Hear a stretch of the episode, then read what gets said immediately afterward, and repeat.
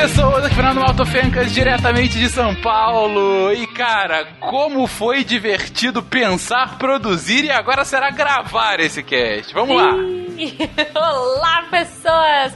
Eu sou Jujuba de São Paulo e a última coisa que eu quero ouvir nesse cast é Porque sim, Zequinha! Excelente. Queridos ouvintes, aqui é o Tarek Fernandes de Goiânia e eu odeio crianças. ah, Você está no lugar beleza. certo. Obrigado, Tarek. Quem tava com saudade do Tarek? Ninguém. De Gaspar, Santa Catarina, que é Marcelo Guaxinim e o Jaspio foi a minha Peppa Pig. Você está ouvindo SciCats, porque a ciência tem que ser divertida.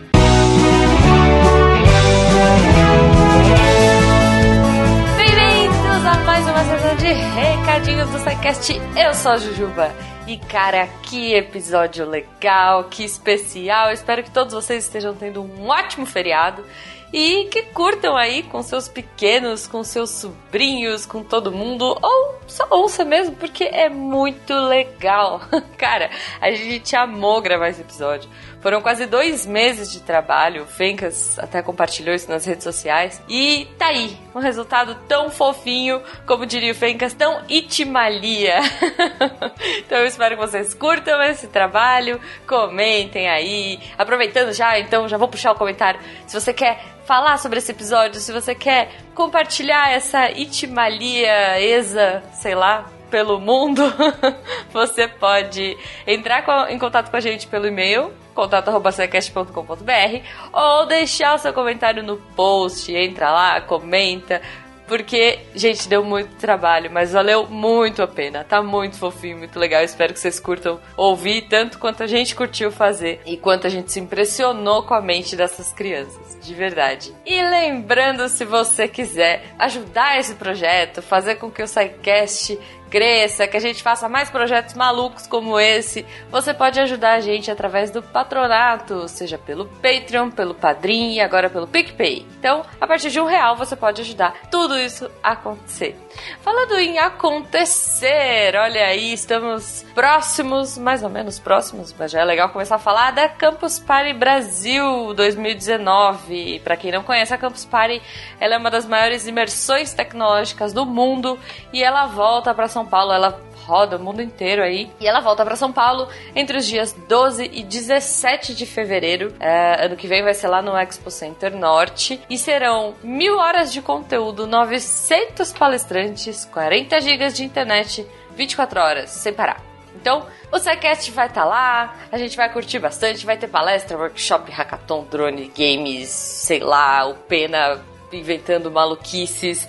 Então, gente, vai ser muito bacana. Se você quiser participar da Campus Party, você acessa quero.party barra compre CPBR12. Olha aí, esse link vai estar no post também. Você usa o código hashtag Deviante na CPBR12, tudo em caixa alta, e você ganha 50 reais de desconto na compra do ingresso. Olha aí que da hora. Então, espero encontrar todo mundo lá e agora vamos para esse episódio Itimalia. Beijo!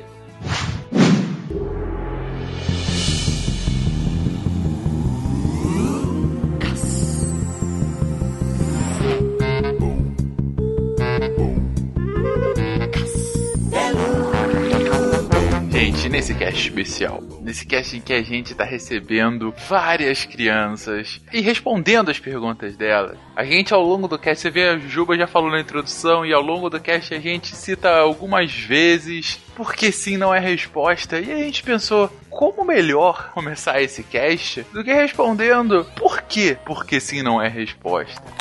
Alô, SciCasters! Que legal! Que legal que vocês me ligaram. Aqui é o Marcelo Taz. Tô muito feliz mesmo de participar desse episódio, o Dia das Crianças. É, que coragem, hein?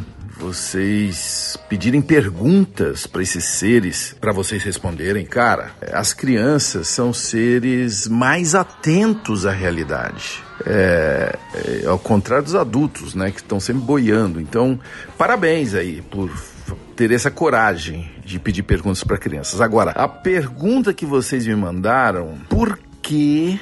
Porque sim não é resposta. Muito bem.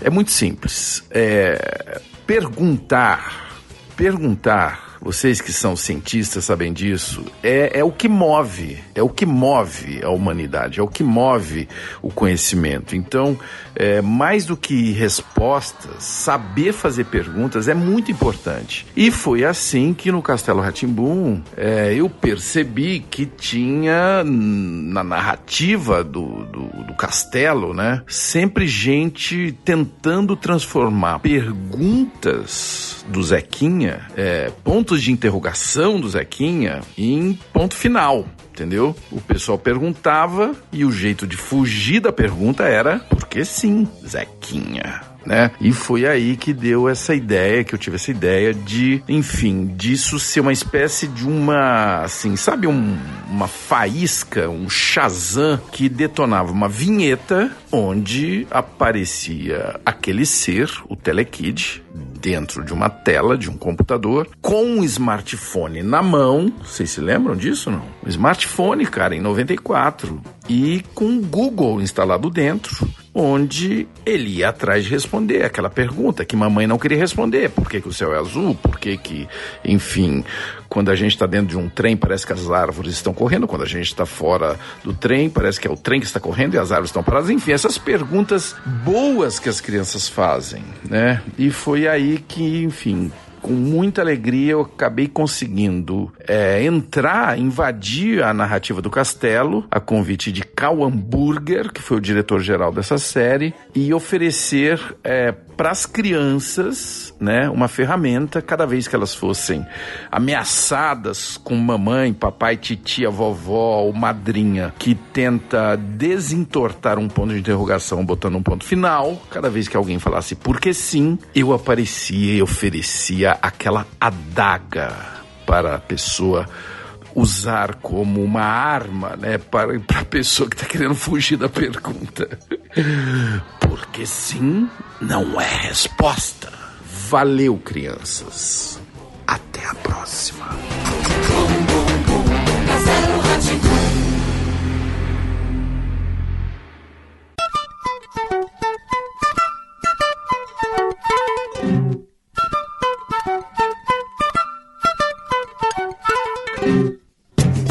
Queridões, é o seguinte. Há cerca de dois meses atrás, a gente conversando no grupo do SciCast, e eu conversando aqui com a minha digníssima esposa, a gente foi bolar alguma coisa, algum episódio especial para esse Dia das Crianças. Na verdade, na verdade, essa conversa começou há um ano atrás, quando o Werther, ele havia comentado conosco assim, puxa, seria legal gravar um episódio com as crianças, né? Com os nossos filhos aqui. E aí a gente, puxa, é, pode ser, acabou não rolando no passado, e aí gente foi matando, amadurecendo as ideias, até que veio a ideia desse episódio. Por que não fazer um SciCast só para baixinhos? Por que não fazer um episódio em que os SciCasters respondem às dúvidas das crianças? Posso te falar uma coisa? As Diga. dúvidas das crianças, gente, são incríveis.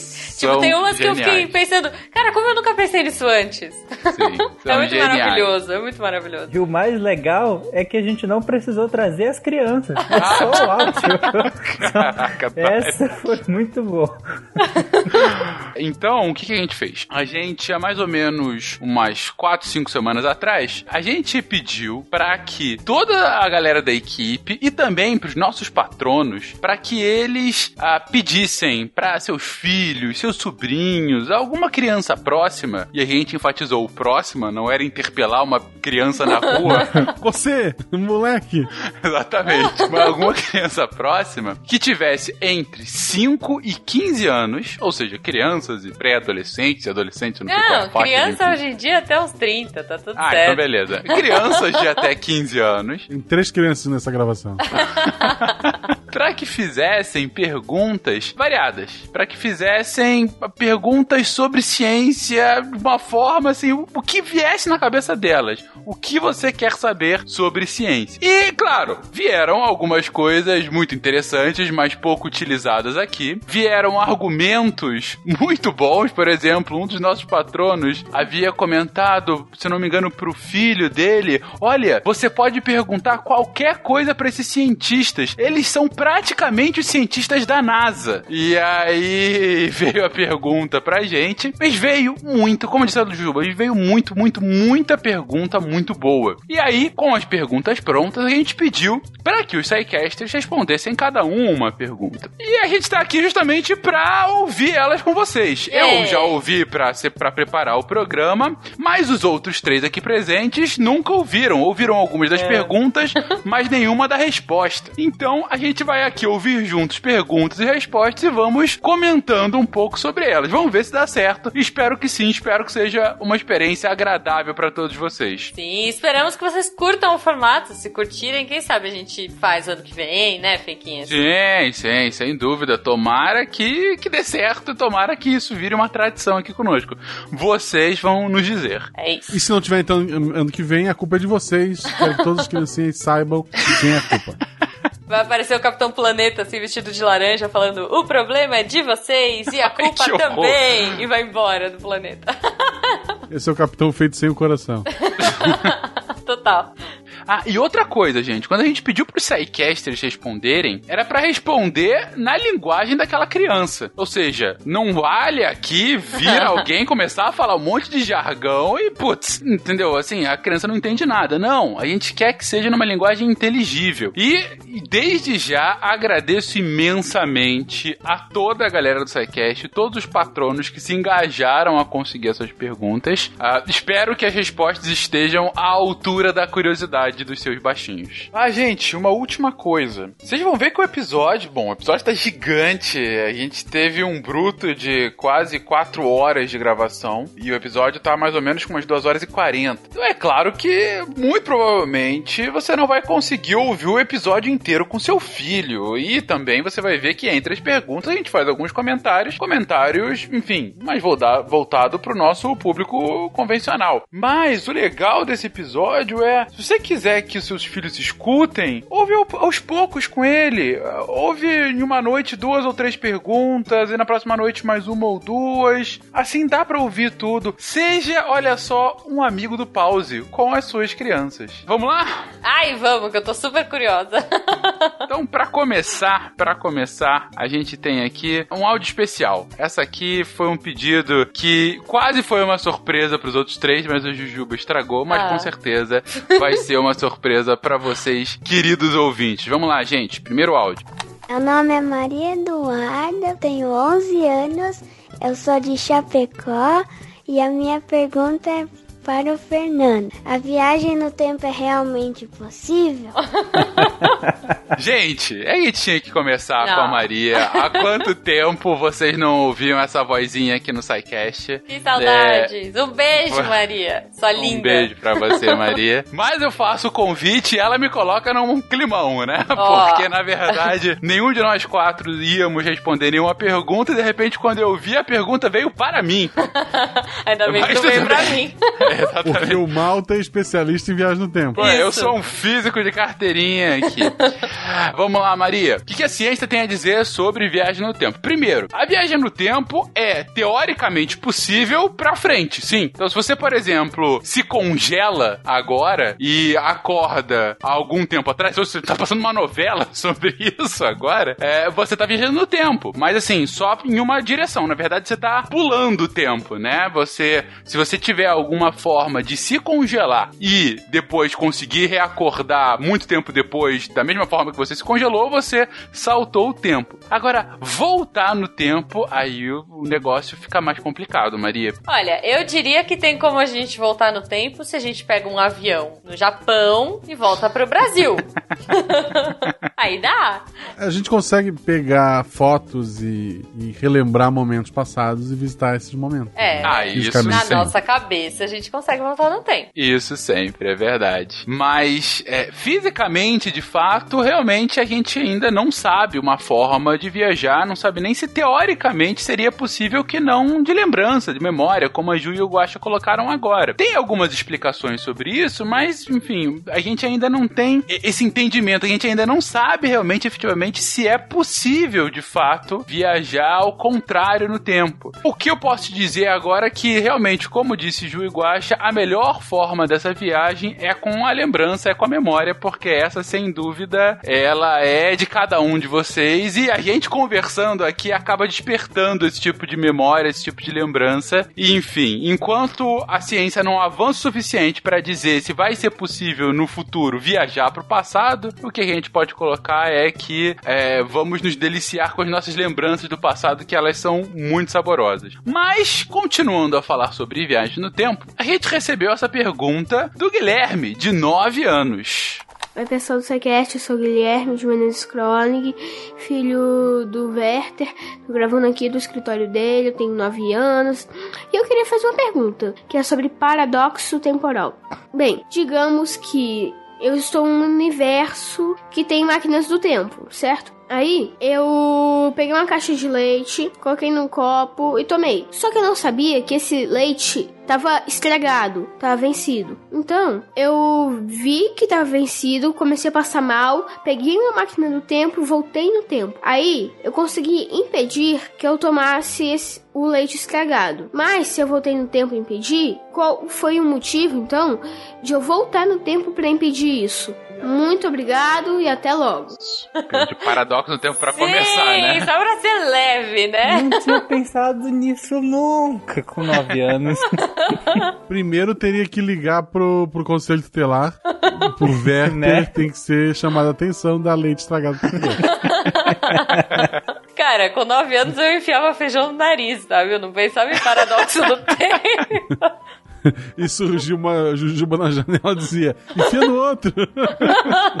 Vai que toda vez que a gente pensou em fazer alguma coisa e, e sabe aquele, ah, não vou fazer isso. E aí você viu depois, nossa, se eu tivesse feito isso daria muito errado. Vai que toda vez que isso aconteceu foi porque nosso eu voltou e fez alguma coisa pra gente desistir. Olha aí. Olha aí. É, pode ser, hein? Pode ser. Pode ser. Ou será pode que a gente ser. cria dimensões paralelas? Tipo, ah, um que Então. tomou o leite e o outro que não. Ah, Mas aliás, isso- vale falar, né, Fenquinhas, que a gente vai fazer o nosso comentário e a gente é tipo a Glória Pires, né? A gente vai Ah, opinar. Exatamente, gente. Esse é o Tá nosso papel. qualquer coisa aqui.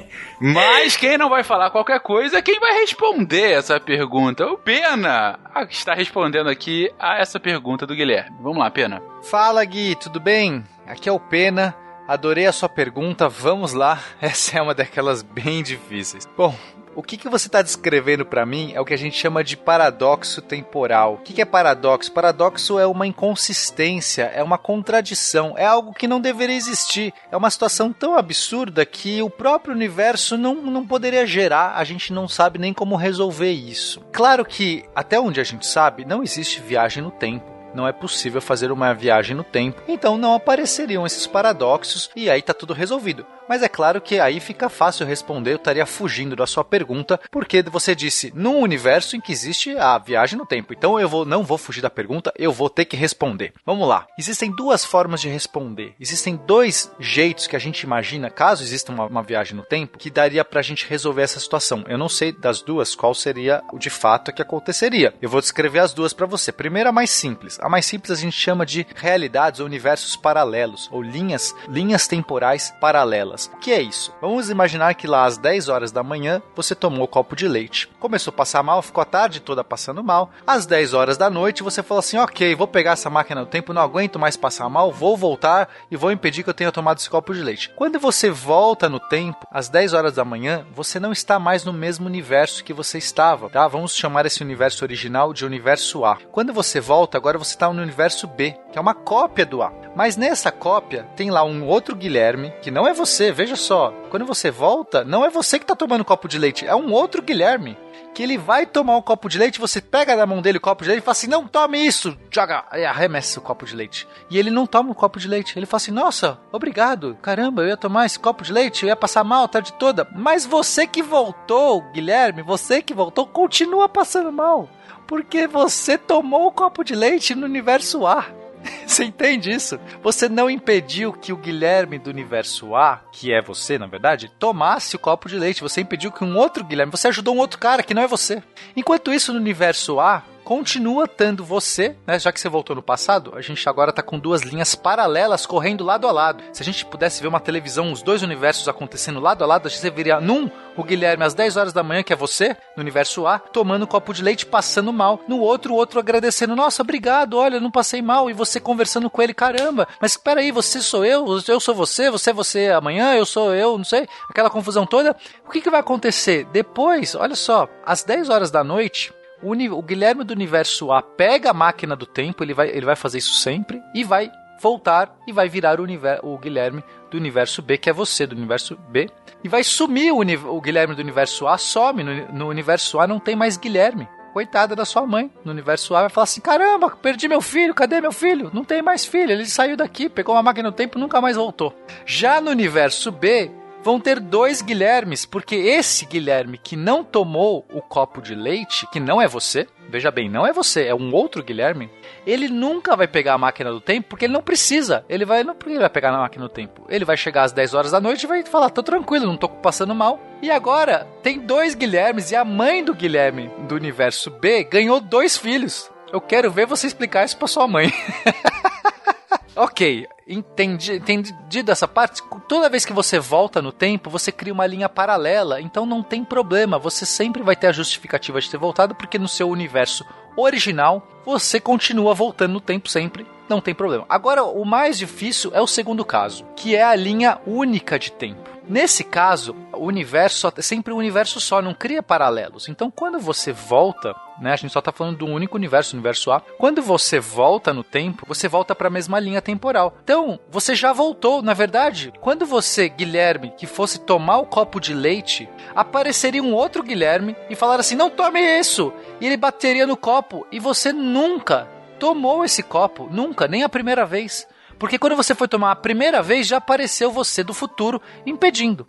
Aí o que acontece? Agora que você fez isso, que você bateu no copo de leite, você não ficou, nunca ficou doente, nunca passou mal. Você espera até as 10 horas da noite, mesmo sem passar mal, e fala assim: agora eu tenho que pegar a máquina do tempo, voltar para o passado e impedir que eu mesmo tome o copo de leite.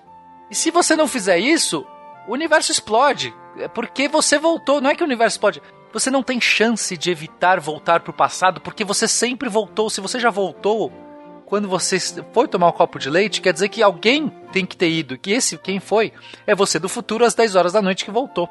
Então vai ter dois Guilhermes que vão ficar juntos, talvez até conversando, até às 10 horas da noite. Quando chegar às 10 horas da noite, um deles, que é o, o, o que ia tomar o copo, vai falar assim: Ok, agora eu vou voltar e me tornar você. Olha que coisa doida. Agora eu volto pro passado e viro você que vai impedir que o eu que sou eu agora, mas o eu do passado, tome um copo de leite. E aí você vai, agora que voltou, você vai continuar conversando com o seu outro Guilherme até as 10 horas da noite, quando esse outro Guilherme vai voltar pro passado e aí sobra só você no universo original. Então, olha que coisa doida, isso é maravilhoso, não é? Não sei se você entendeu, vou tentar recapitular de novo. Só existe uma única linha temporal. Você ia tomar o copo de leite, apareceu alguém do futuro falando: Eu sou do futuro, não tome isso, bateu. Você nunca tomou esse copo de leite, nunca, nem a primeira vez. Aí você fala: Que caramba, o que aconteceu? E aí você, ele fala assim: Não, eu vim do futuro, eu sou você e, eu te impedi isso. Só que você, às 10 horas da noite você tem que voltar para você se tornar eu. E aí eu vou virar o Guilherme que vai continuar nessa linha temporal e você vai ser o que vai voltar pro passado. Aí você fala assim: nossa, caramba, incrível. Vocês ficam conversando 10 horas da noite, você pega a máquina do tempo, volta, impede que agora o outro Guilherme, que era você, o anterior você, não tome copo de leite e agora você conversa com ele, explica para ele que ele vai ter que voltar pro passado. para fazer isso, ele vai chega às 10 horas da noite, esse Guilherme volta pro passado, só sobra você. Você vira para sua mãe e fala: "Oi, mãe, tá tudo bem? Só tem um Guilherme, você não delirou". É isso. Ufa, é isso. é, o, é engraçado usar exemplos práticos do dia a dia. O Dragon Ball Z é o segundo caso. O Trunks do futuro volta, avisa Isso. o Goku que ele vai ficar doente, mas o futuro do Trunks que ele volta depois ainda é o futuro onde o Goku morreu. E tudo deu errado. É o primeiro caso, são duas linhas paralelas, né? Não, o primeiro caso era outro, né? Não, o segundo caso foi justamente esse de que, na verdade, é, é, o Goku nunca chega a morrer, porque ele sempre volta. O primeiro caso que é que é, são duas linhas paralelas, aí tem a linha paralela Goku morreu morreu, e outra que ele acaba abrindo de que. Mas enfim, a gente tá aqui falando Gente, sobre os casos aqui. Viagem temporal é uma viagem. Por que o sol muda de cor? É porque... Porque sim, Porque sim não é resposta. E continuando aqui, gente, a gente acabou de falar de viagem no tempo. Que tal voltar muito no passado? Mas muito, muito no passado mesmo. A gente recebeu as perguntas do Davi, de 3 anos, e do Miguel, de 8 anos, que eram perguntas tão complementares que a gente vai dar uma resposta só. Primeiro, as perguntas. Navio, tem aí. Gente, tá tem só outro dinossauro. A era dos dinossauros foram extintas pelo meteoro ou pelo vulcão em erupção, hein? Em no final. Né? Ou seja- Indagador, indagador.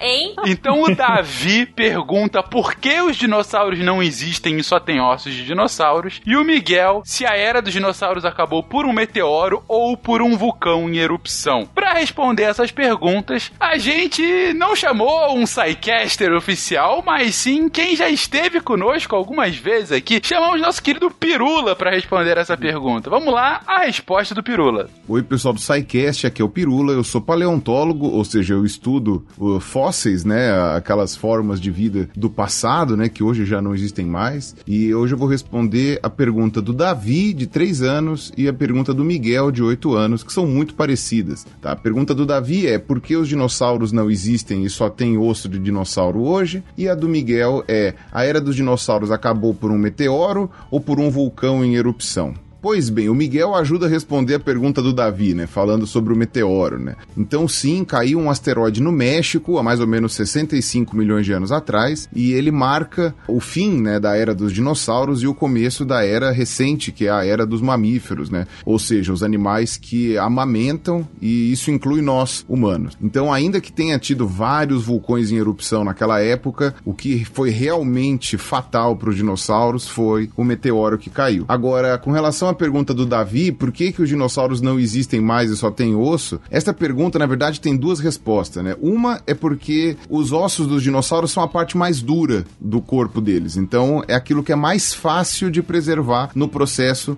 que forma, né, esses fósseis, ou seja, depois que ele morre, ele é enterrado e os ossos são a parte mais resistente, por isso que eles duram até hoje. Mas você tem alguns fósseis preservados, principalmente na China, que você tem pele, você tem penas, você tem uma série de estruturas dos dinossauros que estão preservadas também. Então não é só osso que a gente tem, mas a maioria do que a gente tem de dinossauro hoje é osso mesmo. E a segunda resposta a essa pergunta do Davi é que nós ainda temos dinossauros. Os dinossauros ainda existem. Todas as aves que existem no mundo são dinossauros. Exatamente. Hoje a gente sabe que boa parte dos dinossauros tinha inclusive penas, era coberto por penas. Então, as aves que a gente tem hoje no nosso jardim são dinossauros. Então, se você quiser olhar para um dinossauro, você pode olhar pela sua janela e olhar um bentivi, um sabiá, às vezes uma maritaca. Eles estão um pouco diferentes, né? Não são tão glamurosos quanto um tiranossauro rex, mas eles ainda estão lá. Então, a gente ainda tem mais do que só ossos dos dinossauros, beleza? Bom, Davi e Miguel, obrigado pela pergunta e obrigado ao pessoal do SciCast por ter lembrado de mim. Abraço, falou. Muito bom. É, é muito triste, né? Você tá todo empolgado com um dinossauro e aí. Gente, muito pelo contrário. Diferente do que também nosso querido host também fala, né? No, no- inclusive no SciCast de dinossauro. É lindo pensar que os, as aves também são dinossauros, dinossauros aviários. É tão legal isso. Ah, tá bom. Então eu comi um filé de dinossauro no almoço hoje. Filé de brotossauro que, o- que o Fred Flintstone falava. Exatamente. É tipo, sabe, aquela coisa que era distante assim, você traz pra cá e pensar que os dinossauros ainda estão aqui. É muito legal isso. Continua me perguntando por que chamamos o Tarek pra gravação. É legal que quando a gente pensa em dinossauro, a gente pensa na TV de tubo do Pirula, né? Embora ele já tenha mudado, eu fiquei chateado com o novo cenário dele, é que não tem a TV de tubo, nem aquela canequinha laranja lá no fundo, aquela canequinha laranja dos vídeos mais antigos, gente, é da caneca do Sequest. É verdade. É verdade. A gente Sim, mandou uma sim. foto pra compor o chroma key dele. Mas, continuando a nossa jornada pelas perguntas das crianças, mudando radicalmente de assunto, a gente recebeu aqui uma pergunta muito instigante da Isabela, de 7 anos. Vamos à pergunta. Me chamo Isabela e tenho 7 anos. Como que o mercúrio do ter termômetro, ele é tão inteligente e sabe quanto a gente tem de febre? Ele é tão inteligente. Magia. termômetro Ai, é. gente. Enfim, o termômetro Ai, é super adorei. inteligente. Eu sou muito coruja pra dizer. Mas pra explicar a inteligência do termômetro, temos aqui o Vitor, que vai comentar um pouquinho essa pergunta da Isabela. Vamos lá, Vitor. Oi Isabela, tudo bem? Eu sou o Vitor e eu vou tentar responder a sua pergunta. E para isso, a gente precisa entender um fenômeno chamado dilatação, que é basicamente assim: toda vez que o material esquenta, ele tende a aumentar em tamanho. Mas pra gente conseguir entender isso de verdade, eu quero pedir para que você imagine um pequeno grupo de pessoas dentro de uma sala. Pode ser, por exemplo, a sua turma da escola dentro da sala onde vocês têm aula. Imagina que a sala tá vazia, sem nenhuma mesa, nenhuma cadeira, tem só as paredes, o chão, o teto e a turma lá dentro. Agora, vamos dar um desafio para essa turma. O desafio é que vocês ocupem o mínimo de espaço possível dentro da sala. Ao ouvir isso, para conseguir cumprir o desafio, a turma toda começa a ficar bem próxima, todos bem perto um do outro, com os ombros encostando e se mexendo o mínimo possível, até vocês se transformarem em um bloquinho de várias pessoas amontoadas. Agora você percebe que a sala tem um espaço enorme, mas a turma inteira está ocupando o mínimo de espaço possível dentro da sala. E agora que tá todo mundo junto e se mexendo o mínimo possível, eu vou começar a colocar uma música bem baixinha. É uma música dançante, alegre, que todo mundo gosta. Mas no começo, como ela tá bem baixinha, ela não causa nenhuma reação. Mas bem aos poucos, eu vou aumentando o volume da música cada vez mais. E quanto mais eu aumento o volume da música, mais a turma começa a dar sinais de animação. Você vê que um começa a bater o pé, o outro começa a mexer a cabeça, o outro começa a querer cantar junto. E quanto mais eu aumento o volume da música, mais o nível de animação da turma aumenta junto. E quanto mais o pessoal se mexe, mais espaço dentro da sala eles precisam ocupar. Até que chega um ponto em que a música tá tão alta e as pessoas estão dançando e pulando e correndo de uma forma tão animada que elas acabam ocupando todo o espaço da sala. Ou seja, quando eu aumentei o volume da música, eu aumentei o nível de empolgação da turma. E com isso, eu fiz com que a turma, com a mesma quantidade de crianças, ocupasse muito mais espaço dentro da sala do que quando estava tudo silencioso e todo mundo bem paradinho. Então, de alguma forma, a gente pode dizer que a turma passou por um processo de dilatação. Mas afinal, o que isso tem a ver com o mercúrio do termômetro? Bom, a gente precisa entender que o mercúrio do termômetro não é uma coisa só, mas ele é composto de milhões e milhões de partículas. Então, pra gente juntar tudo, vamos imaginar como se cada partícula de mercúrio fosse uma pessoinha da sua turma, e como se a parte de dentro do termômetro fosse a sala de aula. Agora, a gente só precisa entender que aquilo que a gente chama de temperatura nada mais é do que o nível de empolgação das partículazinhas. Então, quando eu aumento a temperatura de um material como o mercúrio, é como se eu estivesse aumentando o volume da música na festa das partículas de mercúrio. Ou seja, elas ficam mais empolgadas, começam a dançar com mais intensidade e por isso o conjunto das partículas começa a ocupar muito mais espaço. Então, quando alguém encosta um termômetro em você, é como se o seu corpo estivesse dizendo para o mercúrio que está lá dentro qual deve ser o volume da música na festa das partículas. Se o seu corpo tiver em uma temperatura normal, a música vai ficar baixinha, as partículas vão se mexer pouco e por isso elas vão ocupar pouquinho espaço. Agora, se o seu corpo estiver quente, ardendo em febre, as partículas vão ficar empolgadas, dançando e pulando de um lado para o outro, e com isso elas vão ocupar muito mais espaço dentro do termômetro. E quando a gente olha para o termômetro, a gente não consegue ver as partículas se mexendo, mas a gente consegue ver e medir quanto espaço o mercúrio está ocupando lá dentro. Quanto mais espaço ele ocupa, mais animada está a festa das partículas. E quanto mais animada a festa das partículas, isso significa que mais alta está a sua febre. Então, Isabela, eu espero ter respondido a sua pergunta e eu espero que as partículas de mercúrio do seu termômetro estejam sempre bem quietinhas e sem vontade de festejar. Ai, que fofo! Muito bom, muito Eu bom. entendi! Muito boa a resposta. Ai, eu fiquei Que muito curiosa coisa. com essa pergunta, gente. Sério. Eu nunca tinha parado Foi pra excelente. pensar nisso. Tipo, por, é, por quê? Como, como sobe? Como- quer dizer, como sobe sim, mas como para exatamente na medida? É tão óbvio, mas nunca parei pra pensar. Olha só, que beleza, que beleza! Por que o sol muda de cor? É porque, sim, Zequinha! Porque sim não é resposta. Temos aqui então uma nova pergunta, uma pergunta que instiga gerações, eu vou dizer, instiga gerações. E outra Isabela, essa de 4 anos, faz a seguinte pergunta: Oi, gente, meu nome é Isabela, tenho 4 anos, moro em Caxias. Porque o Pluto não fala e o Batata fala. Que pergunta Olha genial. aí. Por que o Pluto não fala e o Pateta fala?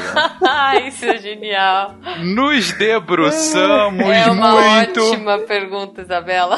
pra chegar a essa Ai, resposta. Deus. e quem teve o prazer de responder a Isabela foi o nosso querido William Spengler. Vamos lá, a resposta do Will. Ah, mas essa pergunta da nossa amiguinha Isabela eu também já fiz. Se tanto o Pateta quanto o Pluto são cachorro, por que só o Pateta fala? Bom, isso acontece porque no mundo dos desenhos animados, das histórias em quadrinhos criados pelo Walt Disney, os personagens principais como o Mickey, Donald, Pateta, o tio Patinhas são animais que têm jeito muito parecido com o das pessoas. Então eles têm jeitos muito parecidos com o seu, do seu pai, com o da sua mãe, com o dos seus primos. Eles usam roupas, eles podem falar, eles podem dirigir e até podem ter animais de estimação. É só lembrar que o Pluto é o cachorro do Mickey, que é um rato. E esse não foi o único caso. Nas histórias mais velhas, mais antigas, o Mickey já apareceu caçando patos, mesmo sendo amigo do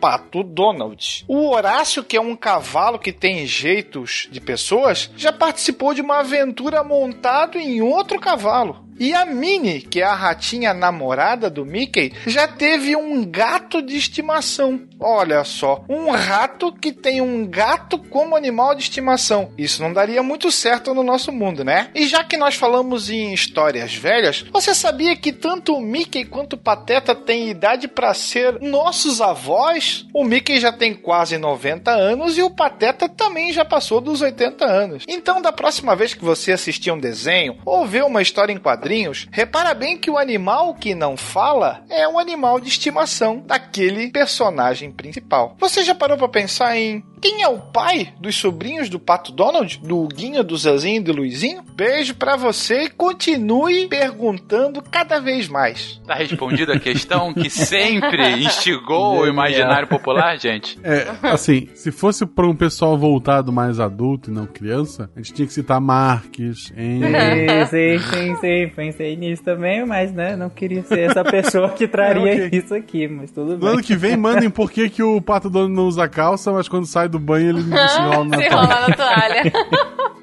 Excelente, excelente. Bom, temos aqui duas perguntas sequenciais sobre uma, um elemento nosso que sempre nos instiga, que sempre está no nosso imaginário: cabelos. E a primeira delas vem da Rafaela, de 4 anos. Essa o Will não pode responder, né? Não, exatamente. Como os cabelos ficam brancos? Como os cabelos ficam brancos? Para responder essa pergunta, chamamos o nosso querido Gabriel, que responde o seguinte. E aí, Rafa, como é que você tá? Tudo bem? Meu nome é Gabriel, eu falo de Salvador, Bahia. Sua pergunta é muito interessante, inclusive a- os próprios médicos não sabem direito como é que o cabelo fica branco, mas a gente tem uma teoria que eu vou compartilhar, vou dizer pra você. Faz de conta que embaixo da nossa pele tem muita tinta. Essa, essa tinta é produzida por pequenas bolinhas que a gente chama de célula. Essas células estão embaixo da nossa pele, por isso que a gente não consegue ver. Ela tem no nosso cabelo, embaixo do nosso cabelo, tem na barba nos homens, tem nos braços, nas pernas. E aí o que acontece? Quando o fio de cabelo nasce, ele nasce sem cor. Só que assim que antes de sair da pele,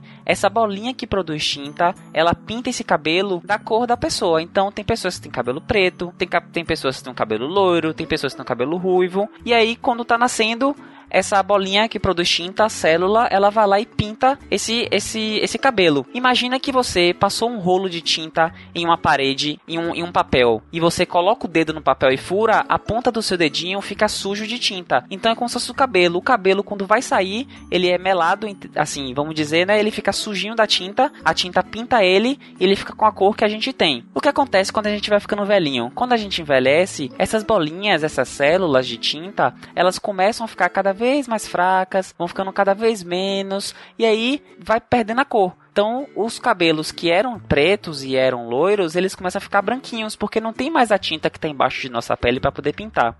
Então é isso, eu espero que tenha te ajudado a entender melhor. O meu cabelo começou a ficar branco com 13 anos. Caramba!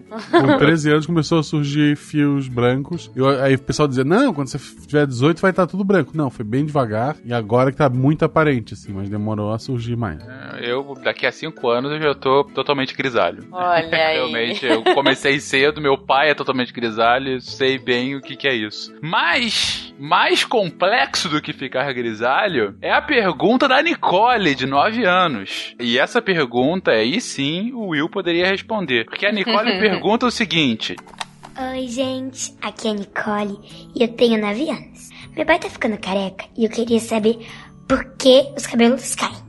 Tchau. Horas.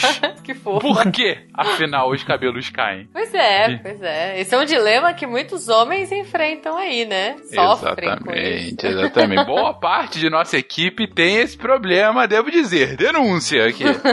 Mas para responder essa questão, convidamos o Augusto, que cá está. Augusto, por favor. Ô Nicole, tudo bem? Eu respondi a sua pergunta porque eu também estou passando pelo mesmo problema do seu pai, mas sem problemas. É, tem vários motivos, Nicole, que a gente, que os nossos cabelos podem cair, tá? Mas no geral, no geral, e o que deve estar acontecendo com seu pai, que acontece comigo também, é porque a gente está ficando velho, está envelhecendo. Ah, mas por que? A gente envelhece e cai? É só essa resposta? Não. Nicole, a gente é formado por pedacinhos menores, que a gente chama de célula.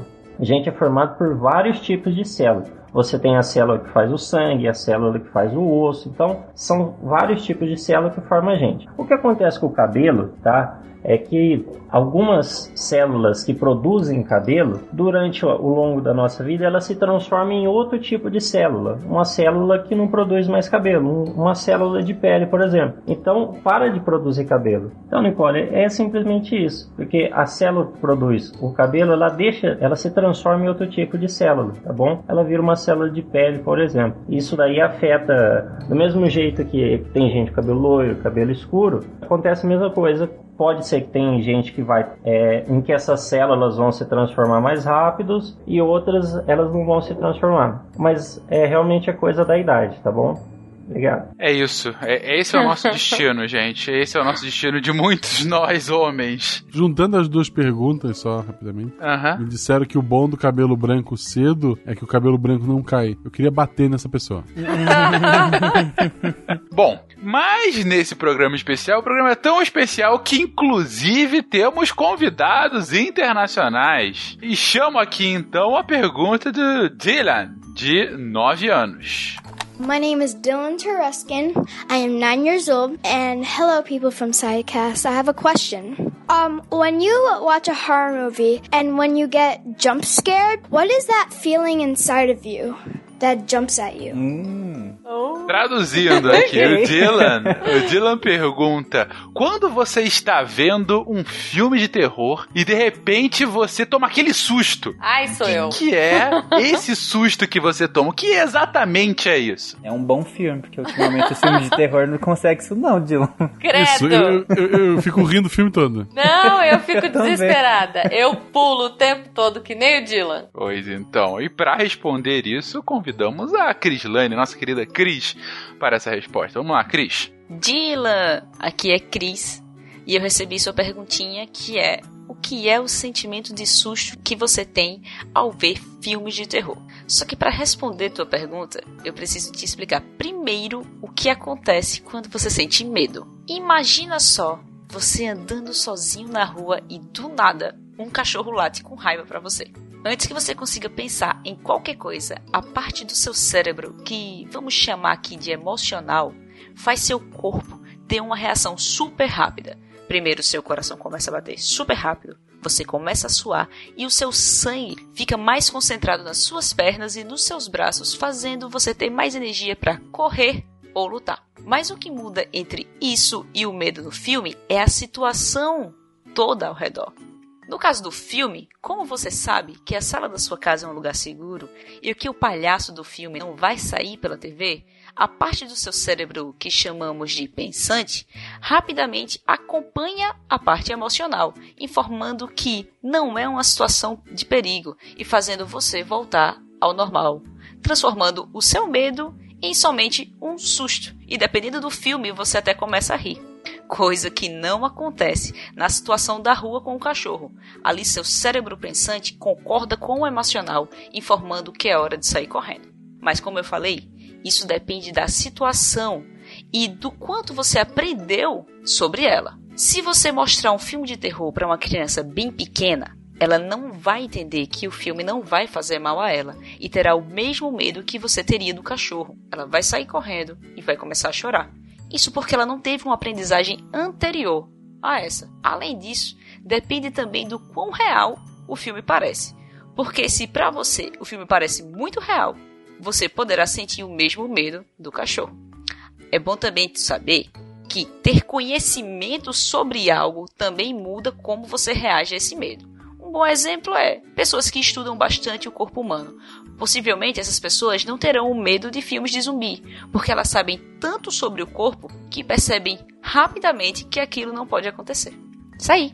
Espero que você tenha entendido o que é o medo do filme. Um beijo. E aí, Ju, agora que você já tem essa, esse conhecimento, você vai parar de ter medo de filme de terror? Não. Por isso que eu não assisto, porque eu sou muito medrosa e tomo muito susto. Mesmo se eu, se eu parar pra pensar nisso, eu ainda vou ficar com medo. Ela, ela teria que gravar uma versão em inglês pra mandar pro Dylan. Né? Ah, a Flávia traduz lá pra ele. Hello, Dylan. The Derivada Girl. então bota o Padre Quevedo falando isso, não existe, né? Não existe. É por isso que eu disse que eu rio em filme de terror, porque eu não acredito na maioria das coisas que tá acontecendo. Ai, gente. Basicamente. Eu sou uma pessoa muito imersiva. Se eu tô no filme, eu acredito em tudo que aparece. Então. É, eu entrei tanto em atividade paranormal que eu dormi durante o filme. Ah, em pé, em pé do lado da cama. Eu tava que dormir em pé do lado da cama balançando assim. que é, horror! Exatamente. E, isso é imersão. Mas se chamamos a Cris para responder uma pergunta, é claro que ela tem que ser acompanhada da sua outra cara metade, a Thaís. E a Thaís vai responder a pergunta do Arthur, de 5 anos. Arthur Gomes de Almeida. Eu tenho 5 anos e vou fazer 6 em outubro. Ô papai, o que é sonho? Sonho é alguma coisa que a gente pensa e quando a gente tá dormindo a gente pensa de novo. É, é uma pergunta Isso sensacional. Tá so, sonho é tipo é um tipo de doce em formato de pão, coberto de açúcar com um recheio de. Adoro. O melhor é com doce de leite ou chocolate. É, eu gosto do de doce de leite. É. Mas outros são possíveis também. É, tem, tem os cremezinhos ruins também. É, mas ele pergunta especificamente o sonho que nós temos à noite, e isso é o que a Thaís responde agora. Oi, Arthur, tudo bem? Aqui é a Thaís e eu vou responder a sua pergunta. Sonho é o que a nossa cabeça pensa para passar o tempo enquanto a gente dorme. O nosso cérebro, ele pensa muito enquanto a gente dorme, e as coisas que a gente sonha são um jeito dele descansar também, como nós, como nosso corpo também descansa. Tipo um filme que passa enquanto a gente está dormindo. Um descanso de tela para o computador, se você já viu alguma coisa parecida. Um beijo. Isso. Sucinta, rápida, mas o sonho nada mais é do que o nosso descanso de tela. Olha aí. Que, que em 2018 nenhuma criança deve entender o que é. pois é. é. pois é. Cientificamente falando, a gente nem sabe exatamente o que, que é o sonho. Então, é, realmente é, um, é, uma pergunta bem difícil. Acho que a Thaís respondeu bem. Até o que a gente sabe é isso. Ou seja, todos os outros responderam mal, Tarek? É isso que você tá querendo? É. Não, não. Eu quis dizer que, dada a complexidade da pergunta, por conta da, da, das bases científicas que nós temos, ela respondeu bem. E segundo o poeta, o sonho acabou. Vamos lá.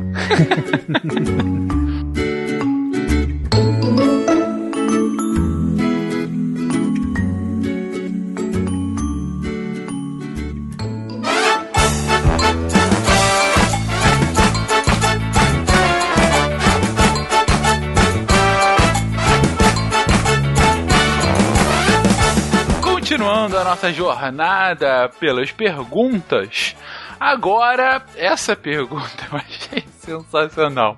O Bruno, de 8 anos, veio conosco com a pergunta que é quase um desabafo. Bruno, fala que a gente te escuta. Eu sou Bruno Zimolão, moro em Cianorte. Tenho oito anos, meu estado é do Paraná, cidade em que vive é Cianorte. E a pergunta que eu tenho é: como uma pessoa ela pode inventar uma coisa que precisa de muita inteligência, mas ela só tem muito esforço e não muita inteligência? Por exemplo, a pessoa ela tem que ter muita inteligência para fazer uma prova de matemática hum, lá do ensino médio. E a pessoa ela e aí ela não precisa de esforço nenhum. E a pessoa só tem esforço e não inteligência. Como ela poderia fazer a prova? Eu também odeio essa gente. Bruno, muito obrigado, cara. A sua pergunta foi uma das melhores. Foi um desabafo mesmo. Foi um desabafo. A gente adorou essa pergunta. Porra, eu só tenho essa vontade, mas não tenho. Tadinho, eu senti a dor dele perguntando isso, sabe? A indignação interna. A indignação, né, cara? Dá pra sentir. E mas pra afagar um pouco essa sua indignação, Bruno, chamamos aqui o Thiago Brandão que te responde. Oi, Bruno. Tudo bem? Olha, em primeiro lugar, eu tenho que te confessar que eu gostei muito da sua pergunta. Ela me fez pensar bastante e eu vou te responder com base na minha experiência como cientista social, tá bom? Você não vai acreditar, mas eu vou te contar um segredo. Eu tenho muitos amigos e muitas amigas cientistas, e a maioria das pesquisas mais legais e mais interessantes, elas foram feitas por pessoas que se esforçaram muito, e não porque elas eram inteligentes. Então, o mais importante para uma invenção é o esforço e não a inteligência? Mas como assim, Tiago? Deixa eu te explicar. É que normalmente, quando a gente vê uma invenção, a gente acha que ela foi criada assim, bem rápido e por uma pessoa muito inteligente que pensou numa coisa muito bacana. Mas não é exatamente assim que acontece. Normalmente, a gente tem uma ideia, mas para ela conseguir dar certo, a gente precisa fazer vários testes e pesquisas. Muitas vezes, para aquela ideia se realizar, a gente erra, aí pesquisa de novo, e erra, e pesquisa de novo, e não dá certo, e pesquisa de novo, e aí a gente senta, pensa no que pode estar dando errado, vai para o laboratório ou para a biblioteca, ou então fica na frente do computador olhando os números, e aí você vê uma outra alternativa e só assim você consegue solucionar o problema. Então, a inteligência, ela é só um primeiro passo. Ela está muito próxima da ideia ou da criatividade. A pesquisa mesmo, para ter um significado positivo, um resultado bacana para uma, para mil ou para milhões de pessoas, só com muito esforço. E por último, eu vou te contar um outro segredo. Ninguém nasce inteligente. No máximo, a gente se torna inteligente. E sabe como? Você não vai acreditar. É com muito esforço, estudando bastante, sem sombra de dúvidas, continuar se esforçando para dar certo é a atitude mais inteligente. Um grande abraço para você e um feliz Dia das Crianças. É isso.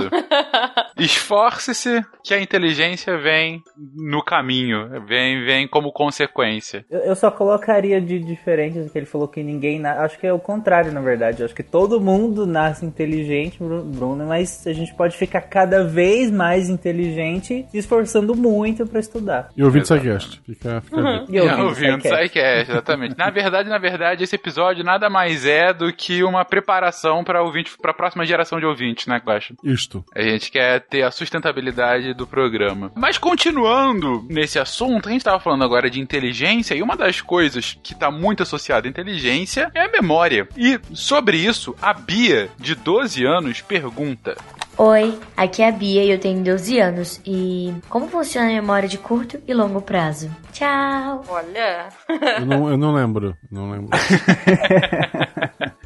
como funciona a memória de curto e longo prazo. Para responder essa pergunta, a gente convidou um amigo, não é da equipe, mas já esteve aqui conosco, é um amigo muito querido, que tem o seu próprio podcast de divulgação científica, o Naruhodo. Com vocês, o Altair. Oi, Bia, tudo bem? Meu nome é Altair de Souza, eu tenho um podcast chamado Naruhodo, podcast e recebi um convite do Fencas e do pessoal do SciCast para responder sua pergunta, coisa que faço com muita alegria e honra. Sua pergunta é a seguinte: é, como funciona a memória de curto e longo prazo? Para você entender como funciona a nossa memória, né, e como ela e como a memória de curto prazo e longo prazo funciona, uma boa analogia para você pensar é um carimbo. É, imagine um carimbo e você vai usar ele para carimbar alguma, alguma imagem ou alguma mancha numa folha de papel. Imagine que essa folha de papel é toda amassada. Então você pegou uma folha de sulfite, amassou essa folha até fazer uma bolinha e depois desfez o amassado. Então a folha vai ficar com umas marcas. Imagine que você vai carimbar essa folha agora, né, meio amassada. A marca do carimbo ela não vai ficar homogênea, ela vai ficar espalhada nesse papel é, em função das marcas que tiverem do amassado. Né? Então não vai ficar um desenho bonitinho. Nossa memória funciona mais ou menos assim. A diferença entre a memória de curto prazo e de longo prazo é a força que você utiliza para bater o carimbo no papel. Se você bate um carimbo muito fraco, né, bem leve no papel, ele vai gerar uma mancha, mas uma mancha fraquinha, né, que eventualmente, se você for usar o papel para outra coisa, a mancha vai ficar cada vez mais leve e até pode desaparecer. Se você bater o papel muito, eh, bater o carimbo muito forte, isso vai deixar uma mancha que dificilmente vai sair. Né? Essa mancha vai é, persistir por mais tempo. Sempre que você olhar para aquele papel, vai ter a mancha do carimbo, tá? A memória de curto prazo e de longo prazo seguem esse princípio. Elas têm a mesma função no cérebro, né? Elas se processam da mesma forma, elas ocorrem da mesma forma no nosso cérebro, porém com contextos diferentes. Então, uma coisa que faz com que uma memória de curto prazo se torne longo prazo é a relevância da informação. Quando é uma informação muito importante para ser lembrada, seja por uma, uma questão emocional, né? Então, quando você, por exemplo, viu alguma coisa, foi emocionalmente ativo para você, então, quando você estava andando na rua e de repente você andando na rua viu um cachorro saindo de, uma, de um portão e correndo atrás de você, é, geralmente essa memória que você vai ter, ela aconteceu muito rápido, foi uma carimbada muito forte, porque você vai ter que correr do cachorro, e dificilmente você vai esquecer esse momento. Esse momento vai persistir por muito tempo na sua vida. Que é diferente de, por exemplo, quando alguém te fala um telefone. Então, ah, qual é o seu telefone? A pessoa fala um telefone e você é, tenta guardar mentalmente é, para depois digitar no seu celular e aí você não é, ter registrado, aí você não precisa lembrar mais. Quando uma pessoa te fala um telefone, é como se fizesse um carimbo, mas um carimbo bem leve. Espero que você tenha minha resposta tenha sido convincente no sentido de explicar o que é a memória de curto e longo prazo. E se tiver mais tiver dúvidas, lá no podcast Naruhodo e mesmo aqui no SciCast, estamos, estou à disposição, pelo menos, para te ajudar no que você quiser, tá? Obrigado pela sua pergunta e boa sorte por aí. É isso. muito bom. Eu gostei muito da analogia do, do, do carimbo, realmente faz um, um, bom sentido. Cachorro usando carimbo seria divertido. Saindo do nosso cérebro, indo agora para a cultura, mas uma cultura um pouco diferente da nossa. A Isabela, de 6 anos, faz a seguinte pergunta. Eu sou Isabela, tenho 6 anos, eu moro em Goiânia. Eu queria saber como os índios se divertiam. Como os índios se divertiam? Tá aí uma coisa que eu nunca, nunca Pensei. Não deixe o Guaxa responder essa. É. Passando tartaruga com a flecha. Uai, as crianças índias se divertem igual as nossas crianças que não são índios. A diferença é com, com que, que a natureza com, com playground, né? Eles tinham acesso a arco e flecha. O Playstation deles era arco e flecha. é. Bom, mas quem se aventurou a responder essa pergunta foi o nosso querido CA. Oi, Isabela, tudo bom? Eu me chamo César Genor, mas os meus amigos aqui do SciCast me chamam de CA. Adorei sua pergunta. Como os índios se divertiam? Que legal, viu? Eu vou chamar de Isa, tá? Isa, seguinte, no Brasil tem vários povos que a gente chama de índio, né? E cada um desses povos tem uma língua diferente, tem costumes diferentes. E só que tem uma coisa em comum entre eles. Todos eles têm diversas formas de se divertir, com brincadeiras, jogos, né? Aí eu vou falar de alguns deles para vocês, para você, né, e para as outras crianças que estão nos ouvindo, é, falar alguns desses povos, algumas suas brincadeiras, né?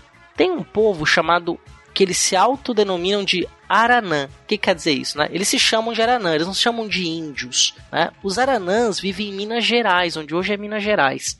E eles têm uma bebida chamada chamego. O que, que eles fazem para se divertir? Essa bebida é feita a partir de algumas plantas. Então, como é que eles fazem?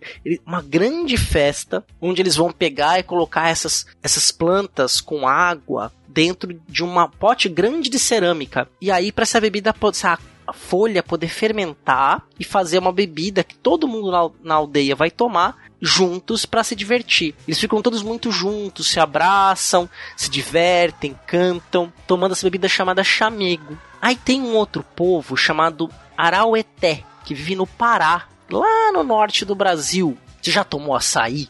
Ah, aquele açaí com banana, granola. Então, o açaí é uma planta que vem lá do estado do Pará. Lá eles têm uma brincadeira também que é o seguinte, né? Eles são caçadores. Então, quando eles caçam, a caça é farta, eles conseguem pegar é, vários animais que eles caçaram para comer. Eles se reúnem no centro da aldeia, chamam todo mundo das casas e todo mundo canta, brinca, dança, né, comemorando aquela caça farta. Quer ver? Eu vou dar mais um outro exemplo. Tem um povo chamado Deni, que vive no meio da floresta amazônica. Aí eles têm dois jogos. Um jogo é o seguinte: tem várias aldeias. Então começa todo, todos os, os homens se reúnem, homens, mulheres e crianças se reúnem numa aldeia. E aí tem um ponto de chegada que é uma aldeia que está bem distante. Então eles fazem uma trilha no meio da mata especial que esses homens têm que e mulheres têm que correr por essas trilhas e quem chegar primeiro na tribo na aldeia anfitriã ganha o jogo. Aí eles têm um outro jogo também chamado jogo da cana. O que, que eles fazem? Eles vão é, levam um monte de cana para o centro da aldeia. Eles chamam de pátio. Aí os homens cada um pega uma cana e as mulheres têm que tomar a cana deles. Então eles ficam correndo, eles se empurram, eles se jogam no chão, eles dão risada. Na hora que as mulheres tomam a cana dos homens, todas as mulheres tomam a cana de todos os homens, aí inverte a brincadeira. Aí são os homens que têm que pegar as canas das mulheres, pegar da mão, e aí a brincadeira continua. É, é bem divertido. Tem também um outro povo chamado Calapalo, que vive em Mato Grosso. Lá eles têm um jogo que é bem legal, assim. Eles têm que fazer o brinquedo também. Eles pegam um arco, um tambor, arremessam o tambor para cima e os membros do outro time têm que acertar com, arco, com seu arco e flecha. E aí, o time que mais acertar vence o jogo. Aí eu vou te dar só mais uma dica pra gente terminar. Sabia que você pode também se divertir como os índios? Tem dois jogos que são muito legais. Um é a peteca. Sabia que a peteca foi inventada pelos índios? Você pode se reunir com seus amigos e jogar. O objetivo é não deixar que a peteca caia no chão. Então, você bate para cima, com a mão aberta, espalmada, que a gente fala, né? Mas a mão aberta você bate embaixo da peteca e seu amiguinho e suas amiguinhas tem que bater também e não pode deixar a peteca cair. Esse é um joguinho bem legal. E o outro que é bem divertido também é a corrida do saci. Sabe como é que faz? Você tem que fazer o seguinte: tem que estar num lugar grande, aí fazer linhas no chão, né? Aí se for brincar cinco amiguinhos, cinco linhas retas no chão. E como é que é a brincadeira? Vocês vão ficar de uma perna só e vão pulando que nem o saci em cima dessa linha reta. Aí o primeiro que chegar no final ganha, né? Os índios deram muitas contribuições pra gente. Então, muita coisa que a gente faz, muita brincadeira, muitos nomes, tem influência desses povos que aqui viviam quando os europeus e depois os africanos chegaram aqui na América. Isa, muito obrigado aí pela sua pergunta. Espero que eu tenha respondido e te ajudado a entender como os índios se divertiam e se divertem. Dica não só para as crianças, mas para os adultos também. Não deixa a peteca cair. Boa. Na, na dúvida, procure um chamego.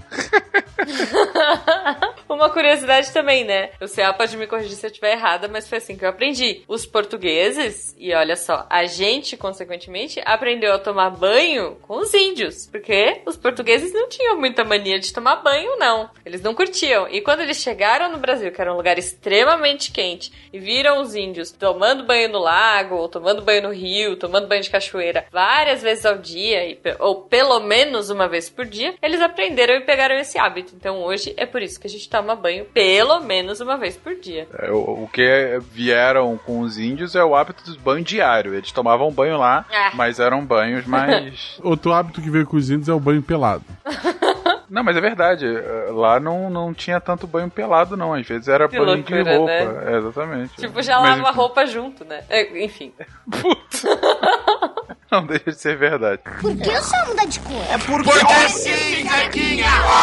Porque sim não é resposta. Continuando, vamos agora falar um pouco de astronomia, respondendo a pergunta da Duda, de 6 anos. Oi, eu sou a Duda, tenho 6 anos. Quero saber por que o céu de dia é, é azul claro e de noite é azul escuro céu. por que o azul fica de claro para escuro Olha durante aí. dia, noite? E para responder essa pergunta, temos a nossa querida Camila, que responde assim a Duda. Oi, Duda, tudo bem? Então, o céu de dia é azul claro por causa do sol. Quando tá de dia, a gente tá, a gente tá com a nossa casinha em direção ao sol. Isso acontece porque a Terra tá girando. Então imagina que você tá de noite com uma lanterna. Para onde você aponta a lanterna, ah, vai ficar mais claro, não é? E é assim que acontece com a Terra também. Só que a Terra ela fica girando em torno dela mesma. Então é como se você tivesse uma bailarina girando em torno dela mesma e tivesse uma lanterna parada. Aí sempre que o rosto da bailarina se virasse para a lanterna, o rosto fica iluminado, né? Assim. E é assim que acontece com a Terra e com o Sol. Por isso que a gente tem os dias claros e as noites escuras. Quando tá de noite, a gente tá de costas pro Sol. E quando tá de dia, é como se a gente fosse a bailarina e tivesse de frente pro Sol. Por isso que o céu fica azul claro. E espero que tenha ficado claro, tá bom? Qualquer dúvida, pergunta mais. É isso, Muito o bom. movimento do planeta. Bom. Olha, só a Terra é uma bailarina. Gostei. É, pois é, é uma bailarina de lanterna. De lanterna, sim. Gosto mais do que a teoria da Terra plana. Continuando com o papo físico, vamos aqui a uma das perguntas mais complexas que a gente pegou aqui. E a pergunta vem da Luísa, de 12 anos. Luísa, por favor. Oi, meu nome é Luísa e eu tenho 12 anos e eu gostaria de saber o que é matéria negra. O que é matéria negra? Gente, sério, eu com 31 anos não pergunto isso. Eu tava pensando o que, que eu tava fazendo com 12 anos, sei lá. Nem perto de pensar em matéria escura. Aqui em Blumenau tem uma, uma fábrica que faz algo que é só encontrado, pelo que eu entendi, na Alemanha, que é o papel higiênico folha quádrupla. Eu acho Meu que o Deus. papel higiênico folha quádrupla, se tu dobrar uma vez, ele limpa a matéria escura.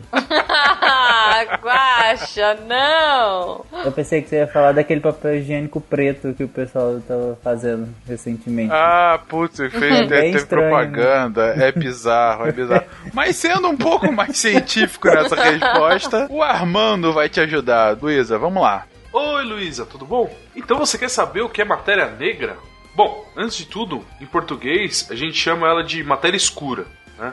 Essa é uma ótima pergunta. Bom, na verdade, matéria escura ainda é dos grandes mistérios da humanidade. Existem vários cientistas que ainda estudam para saber exatamente o que que ela é. Bom, você está ouvindo esse podcast agora à noite? Ainda não deu hora de dormir? Bom, vai até a janela, dá uma olhada no céu. Com alguma sorte, dependendo aí onde você mora, você vai poder ver algumas estrelas. Bem, parece que essas, que essas estrelas elas estão paradinhas em seus lugares, né? Mas na verdade, elas estão se mexendo. É muito difícil você olhar, observar isso a olho nu, porque elas estão muito, muito longe, realmente muito longe. Então, para observar essa movimentação das estrelas, os cientistas eles usam grandes telescópios para poder estudá-las. E aí com esses telescópios podemos ver como elas se mexem e também saber qual, qual que é o peso delas, o quão gordas essas estrelas são. A gente chama de massa, tá? Qual que é a massa de cada uma, para saber o quão gorda ela é. Bom, beleza. Agora fecha a janela, deita na cama e fecha os olhos. Vamos imaginar a seguinte situação. Você chega na sua escola de manhã e ao entrar na sala de aula, ao invés de ter um- a, a sua professora esperando, você vê um elefante enorme no meio da sala. Até aí tudo bem. O que você espera desse elefante? Que ele se mova bem devagar, né? Você já viu um elefante se movendo? Ele anda super devagar. Assim como todo elefante, tá bom? Porém, para nossa surpresa, esse elefante ele se movimenta super rápido. Ele vai para um lado e para o outro. Ele parece um gato subindo na- nas carteiras, nas mesas. Vai para um lado para o outro é, com uma agilidade muito esquisita para um elefante. Situação muito maluca, né? Não por o elefante estar ah, na sua sala de aula, mas por ele se movimentar como um gato. A gente espera que um elefante se movimente como um elefante, tá bom? Agora, continue com os olhos fechados, vamos imaginar a situação inversa. Você tem um gato no meio da sua sala de aula, você entrou lá de manhã, tem um pequeno gato ali dentro, gato meio magrinho, bem pequenininho, mas ele não tá se movendo como um gato. Ele tá se movendo exatamente como um elefante, super devagar, de um lado e para o outro. Você concorda comigo, Luísa? Essa é uma situação super esquisita também. O bom da gente poder fazer experimentos mentais é que, que eu não vou precisar comprar um elefante nem um gato para fazer esse tipo de demonstração para você. Pode abrir os olhos agora e vamos voltar para entender o que é matéria escura. Quando a gente olha para as estrelas pelo telescópio, a gente vê que essas estrelas são muito pequenininhas, como aquele gatinho que estava no centro da sala. Elas são bem leves para uma, uma estrela, né? Então a gente olha para algumas estrelas, elas são bem leves. Porém, a gente consegue, a gente sabe que o peso dela é de uma estrela leve, mas ela se movimenta como um elefante, como uma estrela grande e bem gorda, assim como o gato é, que se move feito um elefante. Não é super estranho? Bom, para mim e para vários cientistas, isso é muito esquisito. Né? E acredito para você também agora que eu tô te contando essa história. Mas como o trabalho dos cientistas é tentar resolver grandes mistérios, a gente vai tentar explicar por que, que estrelas pequenininhas é, se movem como estrelas muito grandes quando a gente olha no telescópio. Para explicar isso aí, para explicar esse, esse fenômeno, a gente acredita que existe alguma coisa ali que a gente não consegue observar que faz com que a estrela se mova mais devagar, ela se mova como você quando você entra dentro da água. Quando você entra numa piscina, na praia, é, quando você tenta se movimentar dentro desses lugares, você não sente que você está mais pesada? É mais difícil se movimentar. Então a gente acredita que exista alguma coisa ali que faz com que essas estrelas é, se movam é, como coisas mais pesadas do que elas são. Então a gente chama essa coisa de matéria escura. É matéria escura porque a gente não consegue observar mesmo. Ou seja, mesmo se a gente acender uma lanterna ali, de alguma forma tentar iluminar aquele lugar para tentar observar o que está fazendo aquelas estrelas se mover daquele jeito, a gente não consegue, porque ela, ela é invisível à luz. E essa é a causa de ser um grande mistério. Um mistério que ainda os cientistas não conseguiram responder, mas hoje em dia existem vários grupos, né, grupos de cientistas de vários países estão criando novos telescópios, estão criando novos experimentos e diferentes maneiras de tentar entender e tentar detectar exatamente o que é a matéria escura. Bom, Luísa, muito obrigado pela pergunta. Fiquei muito feliz de alguém se interessar por esse assunto. E feliz Dia das Crianças. Até a próxima. Entenderam? Eu entendi que a matéria escura explica o almoço de domingo.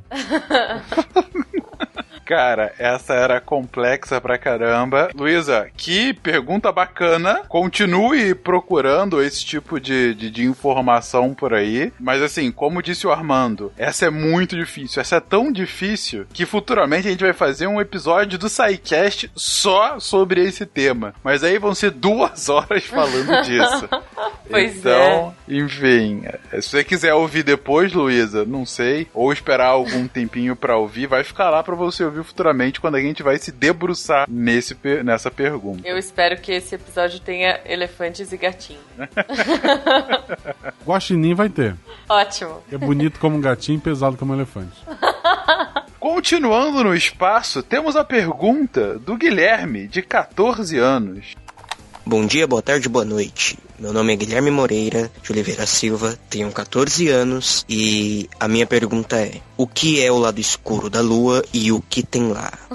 um dragão. Não, é os Decepticons, não era? Ah. Sim, é de lá que vem todos os Transformers do mal. Mas para responder essa pergunta, temos aqui a nossa querida Dani, a Ruiva. Vamos lá, Dani. Olá, aqui é a Dani Ruiva do SciCast e eu vou responder aqui a pergunta do nosso querido Guilherme, de 14 anos, que diz o seguinte: o que tem no lado escuro da Lua? Olha que pergunta bacana, gente! Bom, depois do Sol, o objeto astronômico de maior influência, sem dúvida, na organização da vida humana é a Lua, a questão das marés, são tantas coisas, né? A Lua, de certa forma, é bem fascinante a gente tem essa impressão de que existe um lado escuro da lua, né? Esse lado oculto da lua. Mas na real, a nossa visão ela é limitada pelo fato de que a Lua ela está em rotação sincronizada. Isso significa que ela dá exatamente uma volta no seu eixo, enquanto ela dá a volta em torno da Terra. Fica, a gente vê só um lado iluminado, né? E esse período orbital da Lua ele é o mesmo que um dia lunar. Né? Cerca de 27 dias, 7 horas e 43 minutos. Olha isso, a escola ia demorar muito mais para passar, né? Um dia na escola, enfim. O, esse lado lunar oculto, na real, ele não é totalmente oculto mesmo, porque os russos já apresentaram um pouco desse lado para nós. O programa espacial soviético foi o primeiro a fotografar esse lado oculto da Lua. É o que foi feito ao se tirar fotos com uma espaçonave robótica bem no início da chamada aeroespacial, durante a também chamada Guerra Fria. Desde então, muitas outras, ah, vamos dizer assim, espaçonaves dos Estados Unidos, inclusive a Lunar Orbiters e a Clementine, já mapearam exaustivamente a Lua. Ela é misteriosa, mas nem tanto já, certo? E o que, que a gente pode observar desse lado escuro, ou usando o termo mais aceitável aí, o lado distante da Lua, tá? Ele é assim severamente abarrotado de crateras. É um astronauta o Bill Anders da Apollo 8, numa das primeiras missões aí para observar esse lado mais distante da Lua, ele fala que esse lado ele parece uma pilha de areia onde crianças podem brincar, sabe? Não é muito definido, um monte de crateras, um monte de buracos. E o Kate era isso que se sabia, né? Aí olha só que legal, recentemente o que que aconteceu? O lado escuro da Lua ele foi capturado por um satélite da NASA NASA a mais ou menos um milhão de milhas da Terra. E a NASA divulgou uma foto tirada do Observatório Espacial de Espaço Profundo, mostrando a Lua enquanto ela se move em frente ao lado ensolarado da Terra. Então a gente tinha luz para observar finalmente.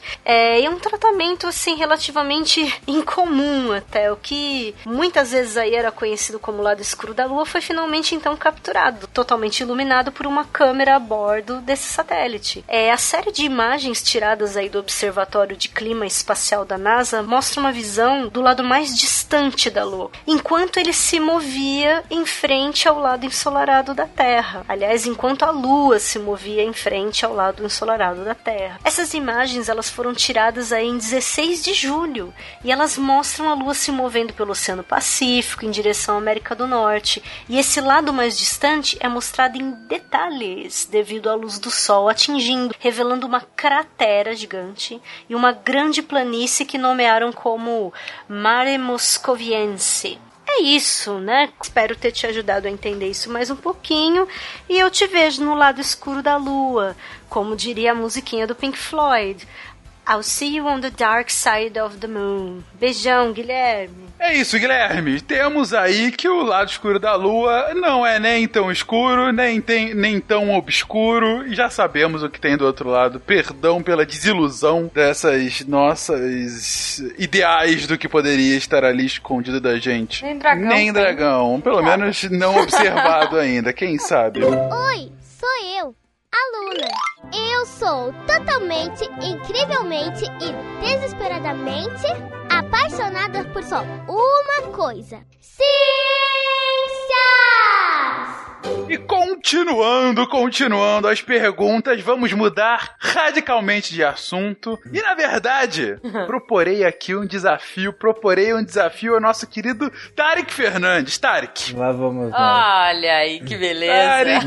o nosso especialista Exatamente. em crianças. Exatamente. Sou eu. Declaradamente aqui um, um, romântico em favor das crianças. Esse sou eu. Tarek, você, eu sei que gosta muito de crianças e eu sei que gosta muito da matéria dessa pergunta. Então, quem faz a pergunta agora é o nosso querido Henri, de 5 anos. Vamos lá, Henri. Oi, eu sou o Henri, eu tenho 5 anos e eu moro no Rio de Janeiro. E deixa eu te falar, porque é quando o meu peito às vezes mede, às vezes não.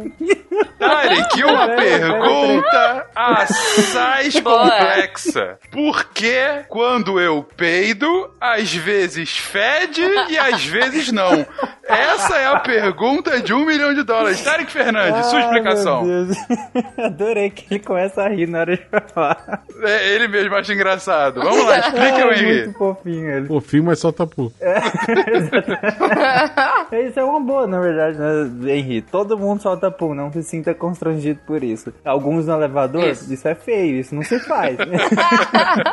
Espera um pouquinho. Mas por que que uns são fedidos e outros não? Primeiro que eu acho que eu tenho que explicar pra ele como é que forma, né? O pum que você solta, Henri, é formado na sua barriguinha. Tem muitas bactérias, tem muitos bichinhos que ficam lá comendo a comidinha que você também come. Então elas se alimentam dessa comidinha também. E aí faz esse pum fedido. Só que nem todo pum que você solta vem dessas, desses bichinhos que estão lá na sua barriguinha. Às vezes, quando você tá falando, às vezes quando seu pai fala pra você comer de boca fechada, não ficar conversando enquanto come, é porque entra ar na sua boca também quando você tá falando. Esse ar que entra também vai pra sua barriguinha. Aí às vezes o pum que você solta pode ser só esse ar que você engoliu e nem sempre é o pum por conta da- desses bichinhos que tem na sua barriguinha. Então pode sair meio fedido ou pode sair nem tão fedido assim. Depende também do que você come. Por exemplo, você come muita besteira, batata frita, eu acho que provavelmente você não deve comer isso, né, Henri? Você tem 5 anos, você não deveria estar comendo isso. Mas se você come muita besteira, salgadinho, batata frita, essas coisas assim, pode ser que seu punzinho seja bem fedido. Agora, se você come alguns tipos de vegetais, como beterraba, por exemplo, seu punzinho não vai ficar tão fedido. Então, é basicamente isso, Henrique. É isso que o Escola Sem Partido deveria proibir, essa ideologia mascarada que o Tarek faz pelas beterrabas. Coma beterraba, que seu punzinho não será tão fedido. ok. Enfim, enfim, tá respondido, Henri, um, mais um mistério desvendado. É, eu- é genial isso, porque eu fico imaginando ele soltando um pum e falando, nossa, esse tá fedido. Aí solta outro, esse não tá, mas será por quê? Não é genial isso, sabe? Ai, Tem que parar pra fofo. pensar assim, por quê? Uma pergunta, por que não pensar sobre isso, né? Continuando no espaço, olha, as crianças, como disse a Juba, elas realmente adoram perguntas de espaço, né? Impressionante. As crianças vivem no mundo da luz. E, e não é verdade? E Não. aí, tanto o Matheus quanto a Maria Clara perguntaram coisas muito próximas. Vamos lá, vamos, vamos aos áudios dela. Primeiro, Matheus, de 5 anos. Porque o espaço tem muitos planetas. Maria Clara, de 6 anos. Eu sou Maria Clara Barcelos Correia. Eu tenho seis anos e a minha dúvida é: como os planetas ficam voando e o Sol, a Lua e as estrelas? O Matheus então pergunta por que no espaço tem muitos planetas e a Maria Clara como que esses planetas ficam voando e também o Sol e as estrelas. Cara, que pergunta genial, não é? Como que eles estão lá e ficam lá voando? Por que, que eles não caem aqui? Gente, é- é- essas perguntas são sensacionais. E para responder essa pergunta sensacional, temos aqui o Bruno para falar um pouquinho sobre planetas e o espaço conosco. Oi, Matheus e Maria Clara. Aqui é o Bruno, eu sou professor e eu adorei as perguntas de vocês. Primeiro, a pergunta do Matheus: por que no espaço tem muitos planetas? Ah, eu vou contar uma historinha para tentar explicar isso, tá? Primeiro, Matheus, imagina que no parquinho, na pracinha da escola, tá?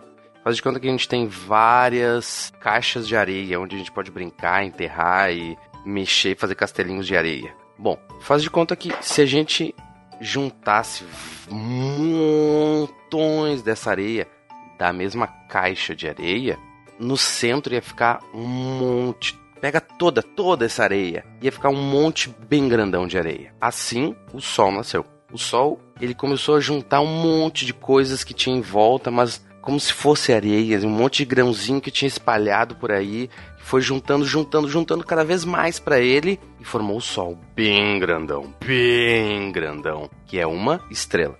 Então, naqueles cantinhos que a gente não consegue pegar areia direito, sabe? Na- no cantinho da caixa de areia, ou lá tá meio fundo demais pra gente conseguir tirar a areia, lá o sol também não conseguiu puxar e juntar toda essa areia. Mas essa areiazinha, esses grãozinhos, conseguiram se juntar lá um pouquinho mais longe. Não no meio, junto com toda aquela areia do sol, mas no cantinho aquela areia se, se juntou e formou um planeta. Então, quando a gente tem quando tem uma estrela nascendo, um sol novo nascendo, ele tá tentando juntar cada vez mais coisa para ele, mais grãozinhos, mais grãozinhos, mais areia. Mas quando tá muito longe ou tá num cantinho que ele não consegue puxar, essa areia vai formar um planeta. Ou um, asteroide, cometa, várias coisas que tem voando pelo espaço. Não só o Sol e os planetas. Mas, no nosso caso, a gente tem o nosso Sol bem grandão no meio e alguns outros pedacinhos menorzinhos que são os planetas. Tu já deve ter estudado um pouquinho na escola, ouvido falar. A gente tem Marte, Vênus, Terra, um monte de coisa. Mas cada pontinho no céu, quase todos que a gente vê de noite, cada estrelinha dessas é um solzinho que tem muito longe daqui. E ele parece bem pequenininho. Imagina se a gente bota o dedo na frente do nosso olho, a gente vê o dedo bem grande, assim, parece tapando todo o olho. Se a gente estica o braço, o nosso dedo não parece menorzinho? A mesma coisa acontece com as estrelas. Se o nosso Sol tá mais perto da gente, a gente vê ele grande no céu. Agora, esses outros sóizinhos que tem por aí, que estão muito longe, a gente chama de estrelinhas, né? Que tem no céu, porque eles estão muito longe e a gente vê eles bem pequenininhos. Então, ao redor desses outros sóis que tem por aí, também, quando eles se formaram, sobrou um pouquinho de areia em cada cantinho dessa caixa de areia. Então, em volta de cada sol pode ter vários outros planetas também. Então, imagina na, na, na pracinha do colégio. Se tiver mais de uma caixa de areia, a gente pode formar vários sóis. Em cada caixa de areia pode ter mais, além do Sol, vários planetinhas girando em volta. Certo, Matheus? Bom, mas a pergunta da Maria Clara: como é que os planetas ficam voando por aí, né? Hum, muito bom, muito bom. Uh, os planetas voam e eles nem têm asa que nem avião, né? Hum, mas olha só, Maria Clara, imagina que se a gente pegar uma pedrinha e amarrar com uma cordinha nela, daí eu começo a girar essa cordinha. A pedrinha vai ficar girando em volta da minha mão, porque ela está amarrada na pedra. Ela não vai sair voando. Se eu segurar a cordinha, ela vai ficar girando em volta da minha mão, sendo puxada pela cordinha. A mesma coisa acontece com os planetas. O Sol está no meio, puxando eles como se fosse com uma cordinha, mas é uma cordinha invisível, que a gente chama com um nome complicado, é a força da gravidade. Então, essa força que puxa o Sol puxa nos planetas é como se fosse uma cordinha que está amarrada no Sol e no planeta.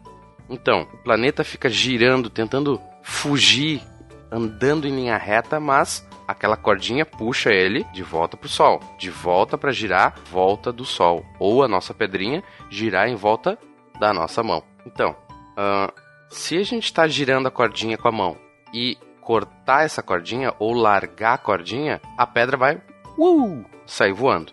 Mas, no caso dos planetas e do Sol, o Sol está sempre puxando. Se não tivesse Sol, os planetas iam estar tá, cada um indo para um lado reto, assim, uh, tchau, tchau. Mas o Sol está ali segurando todo mundo, cada um com a sua cordinha. Assim como a Lua gira em volta da Terra. A Terra tem uma cordinha também ligando entre a Terra e a Lua. Então essa cordinha que é a força da gravidade, claro que ela não é uma cordinha de verdade, tá? Mas ela fica trazendo, puxando a Lua cada vez um cantinho mais perto da Terra e a Lua tentando fugir assim, oi, oi, vou pro lado. Mas a cordinha puxa de volta. Então tá sempre girando em volta da nossa mão ou da Terra e do Sol. Certo, Maria Clara? Um beijão para vocês e continue perguntando como um cientista. E aí, ah, eu achei fofo. Adorei a explicação dele também. A cordinha foi excelente para explicar a gravidade. É, exatamente. É. Então, eu gostei muito da analogia da caixa de areia também. Acho. Eu, eu, na verdade, enquanto ele tava falando, eu fiquei viajando, lembrando da época que eu brincava na caixa de areia e fiquei tão feliz. eu fiquei pensando na caixa de areia do gato, e então a analogia ficou meio estranha para mim. Pode ser que você ache alguns asteroides ali no meio é. do caminho, né? Tipo, ah, então o planeta é aquilo que eu tiro com um saquinho toda manhã?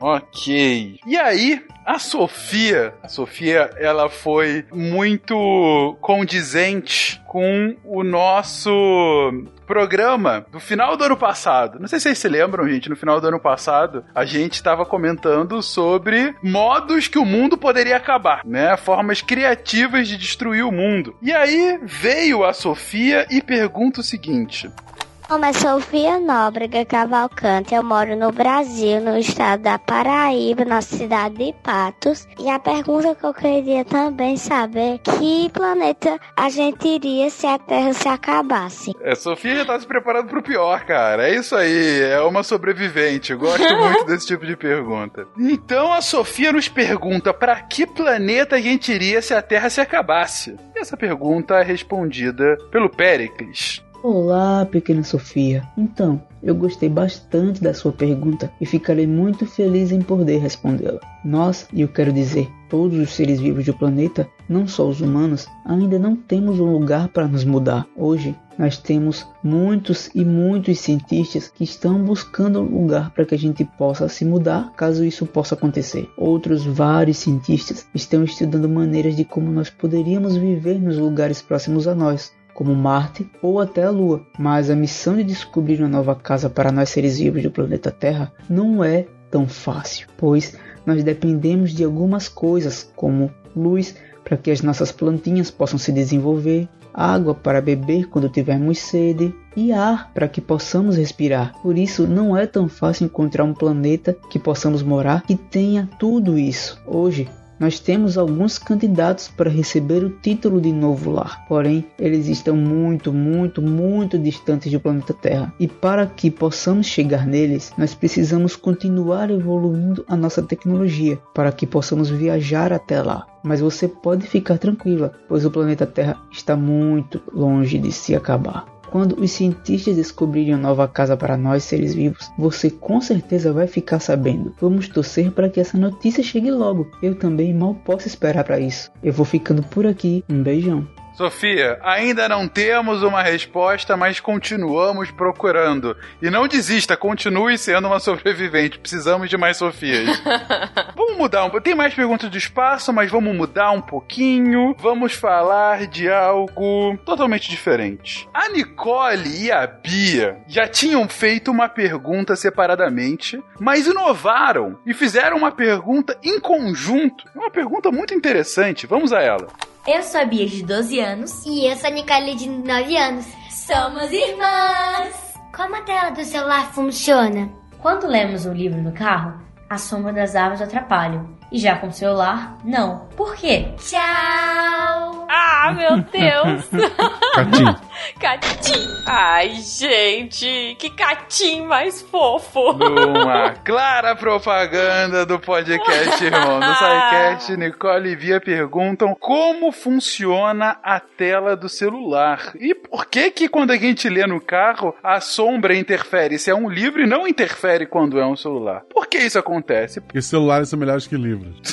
ah, não! É uma resposta um pouco direta, mas sendo um pouco elaborado, nós convidamos um outro, uma outra pessoa de fora da equipe do SciCast, mas também um amigo da casa, o nosso querido Marcos Mendes, lá do Loop Infinito, do Loop Matinal. E aí, Marcos, por que que isso acontece? Nicole, Bia, tudo bem com vocês? Quem tá falando aqui é o Marcos Mendes e eu sou um jornalista e apresentador de podcast de tecnologia que também é apaixonado por ciência, igual vocês duas. Vocês perguntaram pro SciCast como funciona a tela do celular, porque que a sombra dentro do carro não atrapalha para ler alguma coisa na tela, que nem acontece com um livro, e eu achei essas perguntas bem interessantes, porque todo mundo usa o celular o dia inteiro, mas pouca gente se pergunta, né, como é que funciona aquilo tudo. Então, parabéns pela curiosidade de vocês e vamos para as respostas, né? A primeira pergunta de vocês foi sobre o funcionamento da tela do celular, e essa é uma tecnologia que é bem legal, porque quando a gente olha para a tela do celular, a gente nem imagina quanta coisa que tem ali dentro. A gente costuma achar que a tela é aquela coisa só, né, aquela superfície plana onde a gente encosta, mas na verdade ela é bem mais complicada, tem várias camadas como se fosse um sanduíche. Então, se no sanduíche a gente tem o pão, tem o alface, tem o tomate, tem o queijo, etc. Cada ingrediente tem um gosto diferente, cada camada da tela do celular também tem uma função específica e um motivo para estar por lá. A camada que fica mais embaixo, por exemplo, é a camada que emite luz e ela só serve para fazer isso. Ela não tem cor, não emite nenhuma cor, nem nada assim, é só uma luz branca e funciona como se fosse a lâmpada do quarto, né, que a gente liga para poder enxergar o que tá lá dentro. Aí algumas camadas mais para cima vem a camada dos pixels ela é super interessante porque ela é formada por dezenas de milhões de quadradinhos bem pequenininhos, microscópicos, na verdade. E aí dentro de cada quadradinho ainda cabem três cores, que são as cores vermelha, verde e azul. Aí o que acontece é que essas três cores ficam acesas ou apagadas com diferentes intensidades e dá para dizer que se engana um pouquinho o nosso cérebro como se fosse uma ilusão de ótico que faz a gente enxergar todas as outras cores. Então, quando vocês olham para uma foto bem coloridona, cheia de tons de laranja, de branco, de amarelo e de todas as outras cores, na verdade isso é um truque que é feito para enganar o nosso cérebro e na camada lá dos pixels mesmo, né, as únicas cores que estão acesas são os pontinhos microscópicos lá, vermelho, verde e azul. Aliás, é até curioso, né? Vocês devem ter notado já que quando vocês pingam alguma aguinha ali na tela do celular, dá pra ver esses pontinhos coloridos, né? Então, são esses pontinhos vermelhos, verdes e azuis que formam os pixels. A água respingada funciona quase como uma lente de aumento e a gente consegue ver os quadradinhos, né? Que não veria normalmente. Então, esses quadradinhos formam as cores. Aquela primeira camada de luz que eu falei ilumina esses quadradinhos e ela emite a luz e consegue iluminar os quadradinhos coloridos e a luz chega aos nossos olhos com as cores que eles querem.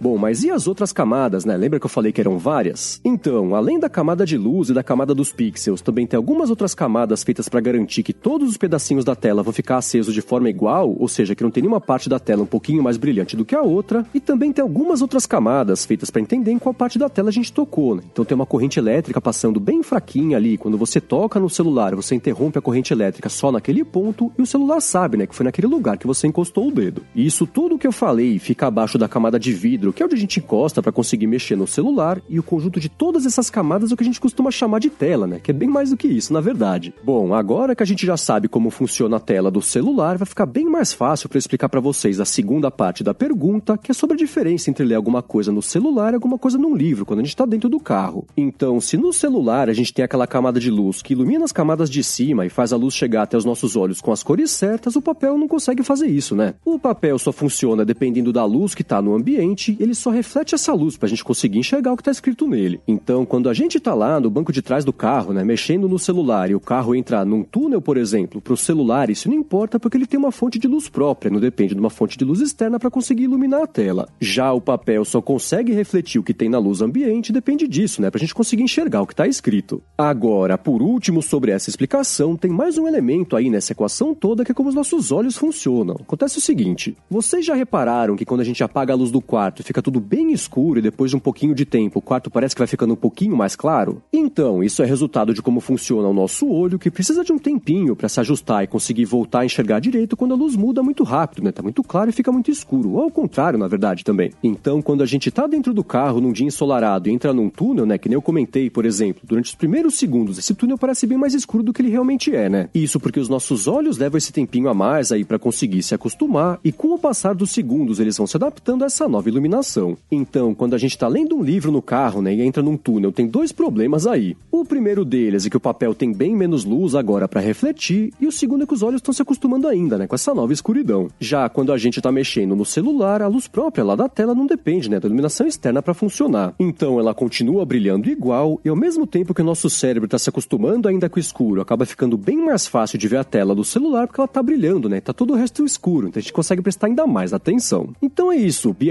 Nicole, de novo, né? Muito obrigado pela pergunta super interessante de vocês. Espero ter conseguido tirar essa dúvida que vocês mandaram. Continuem curiosas e fazendo perguntas como essas, porque são pessoas assim que, com o passar dos anos, conseguem encontrar as respostas que mudam o mundo. Feliz Dia das Crianças e até a próxima. Tchau, tchau. Adorei essa frase. Mensagem final. fofa no final, né? Muito. Pra gente também, né? Os Exatamente. Também, não parem de ficar perguntando, que é uma pergunta Sim. excelente essa do celular, cara. Realmente foi o que o Marcos falou uhum. no início. É, hoje, possivelmente, é o, o elemento que a gente mais usa ao longo do dia, né? A gente tá literalmente o tempo todo com ele. Mas muitas vezes a gente não se pergunta, mas como é que funciona? Como é que uma tela tá me dando tanta informação e eu consigo mexer com o dedo nessa tela e fazer coisas maravilhosas, né? Ou nem tão maravilhosas assim. Pois é. Cara, muito bom, muito bom. Obrigadíssimo, Marcos.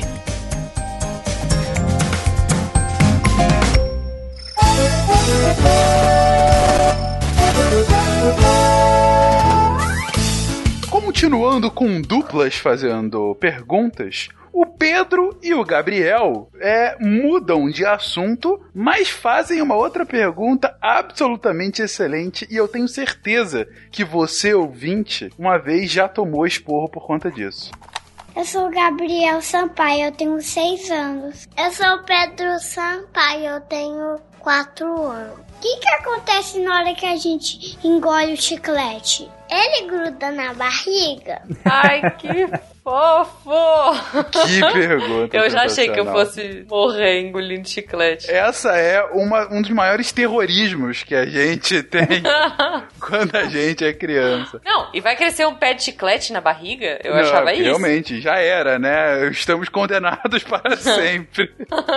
e para responder essa dupla, nossa dupla dinâmica, Cris e Thaís, essa nossa entidade, responderam em conjunto o Pedro e o Gabriel. Vamos lá a resposta.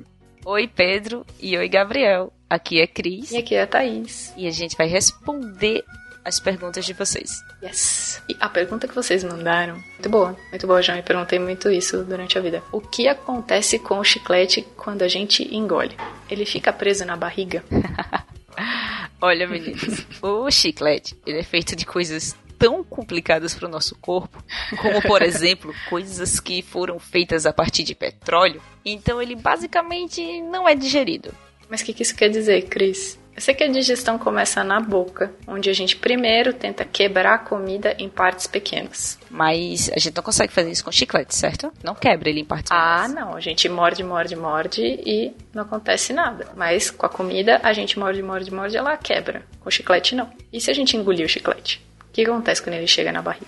Então, a primeira parada dele é no nosso estômago, bem no meio da nossa barriga. Lá tem um líquido que a gente chama de suco gástrico. E essa aguinha, ela tenta agir sobre o chiclete para tirar algo de bom dele, mas ela não consegue fazer isso no chiclete. É porque não tem muita coisa de boa nele também.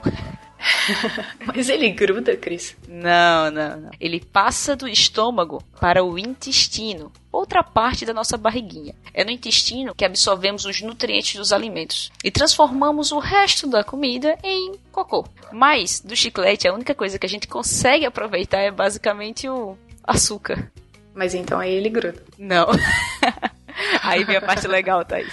O intestino, ele se movimenta, ele tem os movimentozinhos. O que faz o cocô andar da sua barriga e fazer você sentir vontade de ir ao banheiro. Esse movimento, ele empurra o cocô. E empurra junto também o chiclete. Olha só. Então quer dizer que ele passa direto pro cocô, ele não muda nada, É. nada, nada. Isso mesmo, não fica preso em nada. Mas não é por isso que você vai engolir chiclete. Pois é, não é recomendado, né, meninos?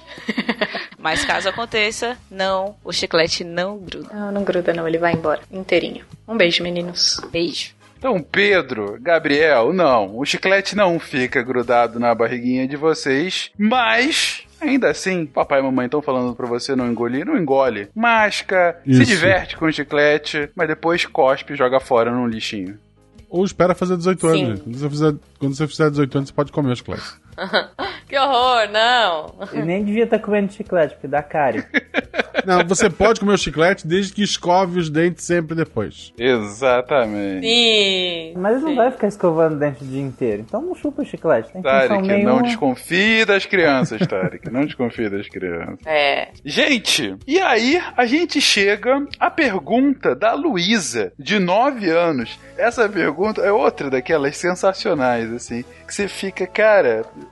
a- a- a- Por que que eu não as pensei crianças, as crianças merecem prêmios, né? Luísa, por favor, faça a sua pergunta. Oi, meu nome é Luísa. Eu moro em Cabreúva, em São Paulo.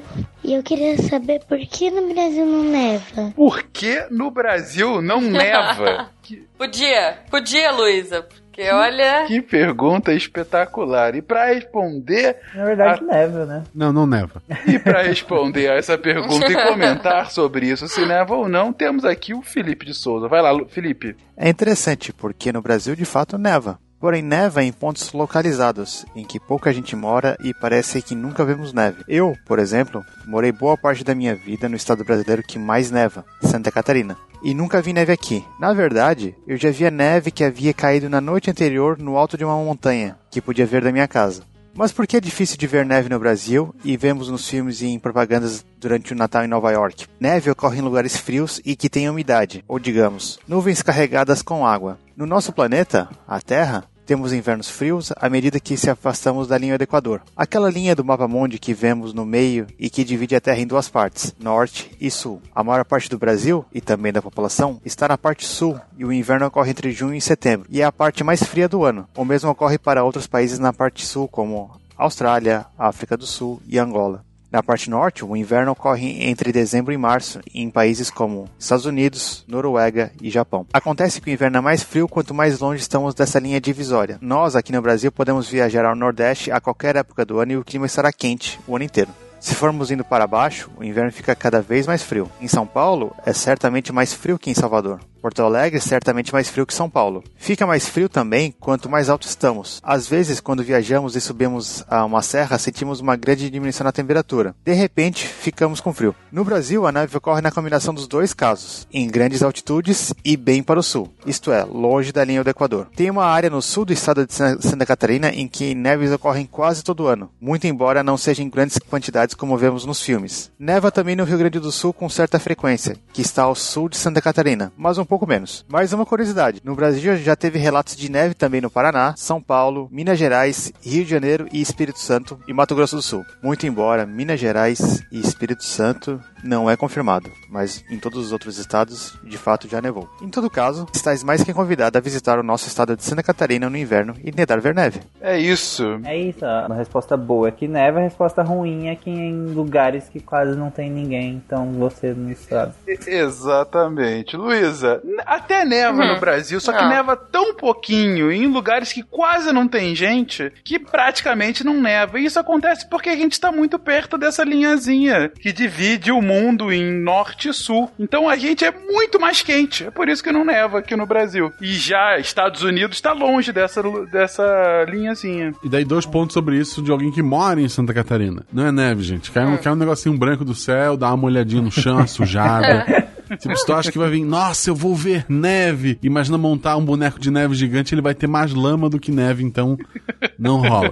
tipo, é raríssimo o caso que neva o suficiente pra te fazer algo bonito, fazer um anjo. Sabe, tu vai deitar e fazer um anjo, tu vai cavar um pouquinho e o teu anjo vai virar lama, sabe? Ele vai pro dark side rapidamente. Então não tem neve não, tá? E dois, o dia que nevou em Minas deve ter sido louco pra caramba. Tipo, nossa. O que, que é esse trem que tá caindo? Eita, que trem esquisito. Oi, sou eu, a Luna. Eu sou totalmente, incrivelmente e desesperadamente apaixonada por só uma coisa: ciências! E voltando aqui à biologia, uma outra pergunta simplesmente sensacional da Sofia, de 6 anos. Vamos lá, Sofia. Eu sou Sofia Dantas, moro na Paraíba, tenho 6 anos de idade. Por que a grama é verde? Por que a grama é verde, cara? Sério, que pergunta espetacular. E por que a do vizinho é mais verde que a nossa? O Werther não vai responder essa segunda da Ju, mas a Ah. primeira com certeza ele responde. Vamos lá, Werther. Oi, Sofia, tudo bem? É, Eu adorei sua pergunta. Mas pra gente saber por que, que a grama é verde, temos que entender umas coisinhas antes. Então vamos lá, vou contar uma historinha primeiro. Todos os seres vivos precisam se alimentar. É através do alimento que a gente ingere é que temos a energia para manter os nossos corpos vivos. Mas além do alimento, a gente precisa também de água e do ar que a gente respira. Existem aqueles organismos que se alimentam de outros seres vivos, como os seres humanos, os leões, bois, vacas, cachorros e muitos outros. Mas também existem aqueles seres vivos que produzem o seu próprio alimento. E aí, nesse caso, eu estou falando especificamente dos vegetais, que são as plantas que a gente conhece. Bom, todo alimento que os seres vivos ingerem vão para as células do nosso corpo, na forma de algum tipo de açúcar e nutriente, né, como as vitaminas aí que a gente precisa comer bastante e sempre. E agora eu começo a responder a tua pergunta. Você lembra que eu disse que as plantas produzem o seu próprio alimento? Então, para isso elas precisam de água e os nutrientes do solo. E esses aí entram pelas raízes, não é isso? Além disso, elas precisam também do gás carbônico que está presente no ar que a gente respira, tá? Só que esse gás carbônico entra pelas plantas através de pequenos buracos que existem nas folhas. São os estômatos. É um nome bastante complicado, mas você vai entender a importância deles daqui a pouquinho. Esses buracos, eles são minúsculos e a gente só consegue ver eles através de um microscópio. Eu acho que na tua escola deve ter algum microscópio aí. Pede para tua professora para tua tia, para ela levar vocês pro laboratório de biologia, para vocês poderem ver os estômatos das folhas. Eu tenho certeza que você vai gostar disso. Bom, um outro elemento essencial para as plantas é a energia solar, né? A energia do que vem do sol. Por isso que a gente sempre tem que ter as plantinhas no sol, por isso que elas gostam da luz solar. Bom, vamos lá. Dentro dos vegetais também existe uma célula muito específica chamada de cloroplasto, e dentro dele tem uma substância muito especial chamada clorofila. A clorofila, então, ela junta a água e os nutrientes, que como eu falei mais cedo, né, eles entram pela raiz da planta. E o cloroplasto também pega o gás carbônico que entrou pelas folhas, por aqueles buraquinhos que eu falei para você, pelos estômatos. E além disso, eles juntam isso tudo com a energia solar. E aí é, vira uma grande receita, é, e o resultado final disso é um tipo de açúcar muito nutritivo, que se espalha por todas as partes da planta e por todas as células. Esse açúcar, então, produzido dentro dos cloroplastos é, é o que as plantas utilizam pra, como sua fonte de energia. E olha que legal! Você sabe qual é a cor da clorofila e dos cloroplastos? Ela é verde. Então, como existe muito, muito, mas muito cloroplasto cheio de clorofila na superfície de todas as folhas, incluindo aí as gramas da tua pergunta, elas acabam ficando verde, porque quanto mais cloroplasto com clorofila, mais alimento a folha pode produzir para o restante da planta. Entendeu? Eu espero que você tenha gostado da minha explicação. Um grande beijo para você e sucesso aí na escola. É isso, Sofia. A grama é verde porque a comida da grama é verde. Ela produz a sua própria comida. e dentro dela aquela comida é verdinha. Então, quanto mais verdinha uma planta, mais comida ela tem. Mais no sol ela tá, mais comida ela tem. Olha só, sabe uma coisa que eu adorava fazer quando eu era criança? Pegar. Vocês já viram aquela folha que é vermelha? É tipo uma árvore que tem umas folhas bem vermelhas. Você pega aquela folha vermelha, coloca no álcool e fica verde. Pam, pam, pam. eu nunca fiz isso, sério? Não, é sério, fica verde. É mesmo? Por causa da clorofila. Olha, eu nunca tinha visto, nem sabia disso. Que beleza, Ju. É, você sabe aquela. Mas você sabe que árvore é, né? Procurem aí. Se vocês estiverem perto da sua cidade, ou se vocês acharem, tem uma árvore que ela é toda vermelhinha. Você pega a folhinha vermelha dela, tipo, ela, ela não é aquela que tá vermelhinha porque tá murchando. Ela é vermelha mesmo. Eu não sei o nome dessa planta. Depois os botânicos podem pôr aí no post. Mas você tira as folhas dela, coloca no álcool e a água fica verde. E outra coisa que é importante a gente aprender com isso tudo é aquela velha frase que você é o que você come se você for uma planta. é verdade, é verdade. Bom, continuando a falar das plantinhas, temos duas perguntas da Rafaela e da própria Sofia, só que foi a mesma pergunta, mesmíssima pergunta. Vamos lá, elas. Por que as flores são de todas as cores? Eu sou Sofia Dantas, moro na Paraíba, tenho 6 anos de idade. Porque as flores são coloridas. Então a Rafaela de 4 anos e a Sofia de 6 anos nos perguntam por que as flores são de todas as cores. A gente acabou de ver por que, que a grama é verde. Mas por que, que as flores têm as flores têm todas as cores? Por que, gente? Pois é, é uma, é uma boa pergunta. Eu quero saber também. Quem vai responder? Usando a analogia do Fenks, eu diria porque elas comem coisas muito diferentes. não, Apesar de ser não. o mesmo substrato que é a luz, mas ainda elas aproveitam a luz de maneiras muito diferentes. Não, você está errado, Tarek. Quem está certo é o nosso querido Yuri, que nos responde agora. Oi, Rafaela. Oi, Sofia. É meu nome é Yuri e eu vou tentar responder aqui a pergunta de vocês. Vocês queriam saber por que as flores são tão coloridas, certo? Eu adorei essa pergunta. Então, vamos lá. Primeiro a gente pode pensar por que as, as plantas têm flores, né? Ah, bom, nem todas as plantas têm flores, mas as que têm flores, nas que têm flores, as flores são importantes para a reprodução das plantas, para que essas plantas possam produzir novas plantinhas, certo? E como que isso acontece? Dentro da flor tem um pozinho especial que a gente chama de pólen. Esse pozinho tem que sair de uma flor e ir até outra flor. Como isso acontece? Em, em, algumas plantas, o próprio vento faz esse trabalho de levar esse pozinho de uma flor para outra flor e assim garantir a produção né, das, das, sementes que vão virar novas plantinhas.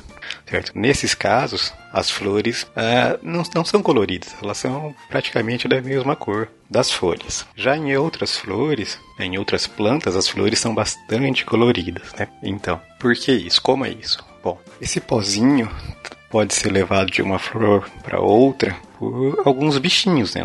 por pássaros, por borboletas, é, besouros, sei lá, outros insetos. Esses bichinhos se alimentam de um, é, de, um, de, um, de, uma, de um açúcarzinho que tem no interior das, das flores, certo? E quando eles vão lá se alimentar, esse pozinho que é, precisa chegar na outra flor acaba se prendendo nesse bichinho, né? Tipo, em outra parte do bico, ou se for um bichinho pequeno, uma abelha que vai realmente entrar dentro da flor, ele, ela fica toda lambuzada com esse pozinho. Aí quando, ele, quando ela sai de uma flor e entra em outra flor, ela está levando o pozinho da flor anterior. E assim garantindo que a planta possa produzir novas plantinhas, certo?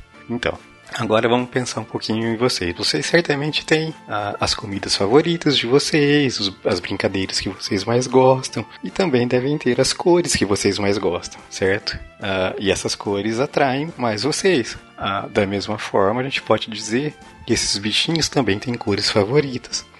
E as plantas têm toda essa variedade de cor para poder atrair todos esses bichinhos que vão ajudá-las na produção de novas plantinhas, certo? Ah, então, assim, é por isso que as plantas são coloridas. Elas são coloridas para atrair esses bichinhos que vão ajudá-las a produzir novas plantinhas. É, espero ter conseguido responder a pergunta de vocês e continuem sempre fazendo perguntas e buscando as respostas. Isso é o melhor da vida. Forte abraço e até breve. Dois comentários sobre a resposta do Yuri. O primeiro, uh, é ótimo, né? Enfim, uma explicação para mostrar a questão da reprodução das plantas e por que que, enfim, elas usam isso para conseguir se reproduzir mais, para atrair outros insetos e os insetos continuarem ajudando elas a se reproduzirem. E o segundo, eu acho mais interessante é ou aves, né? É, insetos, aves, outros bichinhos, né? Que acabam sendo atraídos pelas cores exuberantes das plantas, das flores. Mas outra coisa que eu tô achando muito interessante nessas respostas é que a gente não deu nenhum indicativo a mais pro pessoal do SciCast responder as questões, mas to quase todos estão dando um recadinho no final para as crianças, né? Uma oh. coisa de continue assim, é continue verdade. perguntando, e é porque esse é o espírito, gente. Continua perguntando, sempre pergunta pros adultos o porquê daquilo é assim assim que a gente conhece mais sobre o mundo. Isso é sensacional. E adultos, mais uma vez, continuem perguntando, né, gente? Se vocês pararam de perguntar, voltem. E ajudem as crianças a responderem Sim, também, a né? Sério as perguntas das crianças. Exatamente, cara. Tem tanta pergunta sensacional. A próxima, por exemplo, também tem a ver com cores, mas é uma pergunta que eu nunca sequer havia imaginado. Mas quem imaginou foi a Luísa, de 9 anos. Meu nome é Luísa, tenho 9 anos, sou daqui de Brasília. Minha pergunta é: quem inventou o lápis de cor? Quem inventou ah, o lápis de cor? Putz, cara. Muito obrigado. Principalmente o aquarelável. Adoro. Olha, de to todas as perguntas até agora eu, eu, até saberia. Agora essa, não faço ideia de quem inventou. Tarek, Tarek sabe de tudo. Não, essa agora eu tô Tarek falando, faço ideia. Eu sabia tudo, eu sabia tudo. Eu sabia tudo, até da matéria escura, mas lápis de cor é o meu ponto ah, fraco. O pior que sim. o pior é que sim, eu não faço ideia dessa. Mas quem sabe a resposta e vai ajudar tanto a Luísa quanto o Tarek a ficar 100% e continuar sabendo de tudo é a nossa querida Isabela. Isabela, responde aí. Oi, Luísa. Primeiro de tudo, eu quero dizer que eu amei a sua pergunta. Especialmente porque tem várias vezes que a gente esquece de perguntar e especialmente de lembrar quem é que inventou esses objetos que parecem tão simples que a gente usa todo dia, mas que fazem uma baita diferença na nossa vida. Então, primeiro de tudo, eu acho que a gente tem que explicar que a história e os materiais que a gente usa para construir o lápis comum, que é aquele que a gente apaga com a borracha, e o lápis de cor são bem diferentes, tá? Então, a parte do lápis comum que a gente usa para escrever, ela é feita de grafite e um pouquinho de argila. Mas antigamente as pessoas usavam chumbo, esse metal super pesado, porque era um material que deixava marca nos papiros e nos pergaminhos. Essa ideia surgiu lá na Roma antiga, muitos, muitos, muitos anos atrás, mas quando as pessoas pegavam no chumbo para escrever, sujava muito a mão. Então, eles foram as pessoas que inventaram a casquinha de madeira que vem em volta para evitar sujar os dedos, né? E aí lá perto do ano 1550, um moço chamado Conrad Gessner conseguiu convencer várias pessoas. Na verdade, ele começou a, a produzir um pouquinho mais e deixar mais popular um lápis que, ao invés do chumbo, usava grafite, que é o material que a gente usa hoje em dia. Mas na verdade, levou 300 anos para as pessoas, literalmente, 300 anos, para que as pessoas descobrissem que o chumbo na verdade fazia muito mal à saúde e acabar de vez com os lápis feitos de chumbo. Já a parte colorida do lápis, que é o do lápis de cor, né, não é feita de grafite. Ela é feita de cera, uns pigmentos e uns agentes químicos que ajudam a manter tudo isso junto naquele formato durinho. Também começou essa ideia mais ou menos lá na Grécia Antiga, em que as pessoas usavam um material que parecia com o que a gente conhece hoje como um giz de cera colorido, e que era tudo feito de cera natural com os pigmentos exatamente para deixar a cor. Mas os lápis de cor mesmo, nesse formato que a gente conhece, vão aparecer no século XIX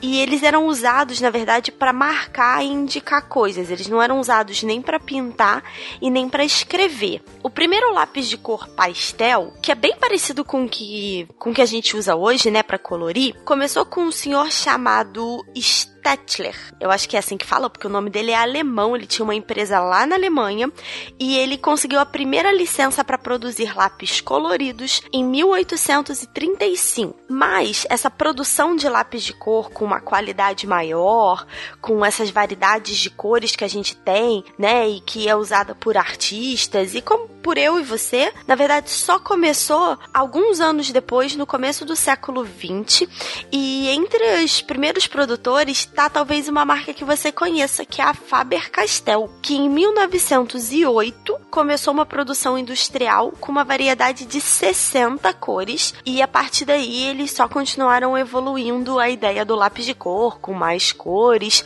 e hoje em dia a gente tem os lápis aquareláveis, os lápis é, de tons metálicos e aí todas essas variedades que a gente conhece, tá? E eu espero que eu tenha ajudado a responder essa pergunta e eu super recomendo que você continue procurando e descobrindo quem é que teve ideias ótimas para inventar as coisas que a gente usa até hoje, tá bom? Um beijo. E ninguém morreu. Né? Como é que a gente chegou naquela, naqueles lápis de cor de 12 mil reais que tinha na Comic Con? É, pois é. Eu lembro quando eu era criança que tinha. que a grande sensação eram as pessoas que tinham um estojo de, ah, sei lá, de zilhões de cores da Carandache. Que é realmente o status. É chique, era um estojo. Eu tenho um de 12. Não, era um estojo metálico, assim aí. E eu tinha aquele, sei lá, da turma da Mônica, que vinha três e eu tava feliz. Não, lápis de cor é fascinante, gente. Eu sou apaixonada, eu sou suspeita, né? Eu não sabia que tinha sido o Stadler que criou. Olha aí, Stadler é uma ótima marca de lápis de cor, Carandache, como falou. É, Faber-Castell tem a versão para os réis mortais e tem uma que se, que se chama Dürer. Dürer. Os- os- a galera de ale- do alemão aí me corrija, mas é a versão topzera. eu amo lápis de cor, gente. Pode me dar de sabe presente, todas as tá? marcas aí, eu posso, pude imaginar que sim. o ponto aqui interessante que é sempre quando a gente vem com essa pergunta de quem inventou, nunca é X, aquela pessoa inventou, a outra pessoa. É, É, sempre uma evolução, é né? verdade. Começou ali, aí veio outra coisa aqui, aí teve aquela nova inovação. Enfim, muito obrigado a sua pergunta, Luísa. E para continuar falando sobre cores e falando sobre biologia, a Rafaela, de 4 anos, faz uma pergunta bastante inusitada. Rafaela, vamos lá. Eu sou a Rafaela, de 4 anos. Eu quero saber por que os caranguejos, quase todos, são vermelhos. Por que os caranguejos, quase todos os caranguejos, são vermelhos? Caramba, quando eu vi essa, eu falei, gente, como alguém de 4 anos vem com essa pergunta? Mas a brava Suzane foi atrás da resposta e cá está ela. Oi, Rafaela, tudo bem? Aqui é a Suzane e eu escrevo para o Deviante. É, vim aqui tentar responder a sua pergunta sobre os caranguejos. Bem, eles são vermelhos por causa da comida da comida. Eles comem outros animais e folhas. Aí essa tinta que está presente na, comida deles vai se acumulando no corpo dos caranguejos e vai dando essa cor vermelha para eles, que fica muito acentuada quando a gente cozinha os caranguejos. Essa substância que dá cor vermelha aos caranguejos é a mesma que deixa a cenoura laranja, tá? Eles têm essa cor para tentar se esconder de outros animais quando eles são caçados na natureza. Então essa coloração deles serve como camuflagem, tá? Existem caranguejos de várias cores: vermelhos, azuis, verdes, marrons, amarelos, pretos, tá? Cada um vive em um ambiente diferente essa cor ajuda eles a se camuflar, se esconder nesse ambiente que eles vivem. Bem, é isso. Espero que tenha respondido essa pergunta. Beijo! Então, Rafaela, o caranguejo é vermelho porque ele come coisinhas que deixam ele vermelho. E além disso, ele se esconde lá no fundo do mar sendo vermelho, no meio de outras coisas vermelhas. E aí ele consegue se esconder de quem iria atacar ele. Então a cor vermelha vem da comida e ajuda ele a se esconder melhor. A não virar comida. A não virar comida.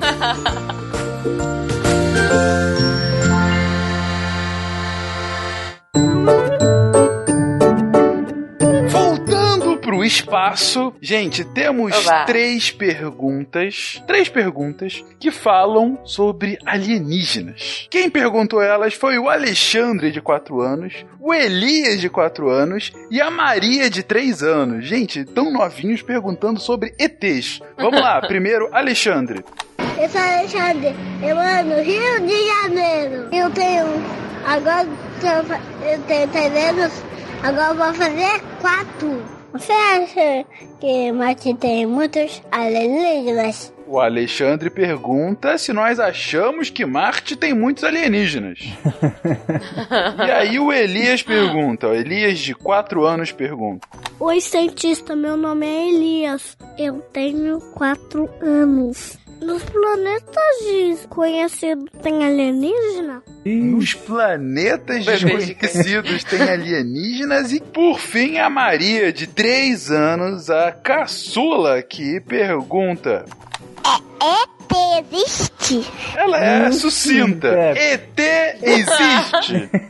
Para responder as três perguntas, nosso querido Ronaldo Gogoni se debruça em cima delas. Vamos lá. Muito bem, nós temos algumas perguntinhas aqui, todas com temas semelhantes. Por exemplo, a Maria, de 3 anos, ela perguntou se ET existe. E o Alexandre, de 4 anos, perguntou se Marte tem muitos alienígenas. Então, vamos lá. Até agora, nós não temos nenhuma prova de que existam ETs. Os cientistas até agora não conseguiram provar com absoluta certeza de que existem alienígenas. Há possibilidade de que eles existam? Sim. Por quê? Porque o universo é muito, muito muito grande. E Carl Sagan dizia que se estivermos sozinhos no universo, isso seria um tremendo desperdício de espaço. Há possibilidade sim de que exista vida em outros planetas e que essa vida possa ter se desenvolvido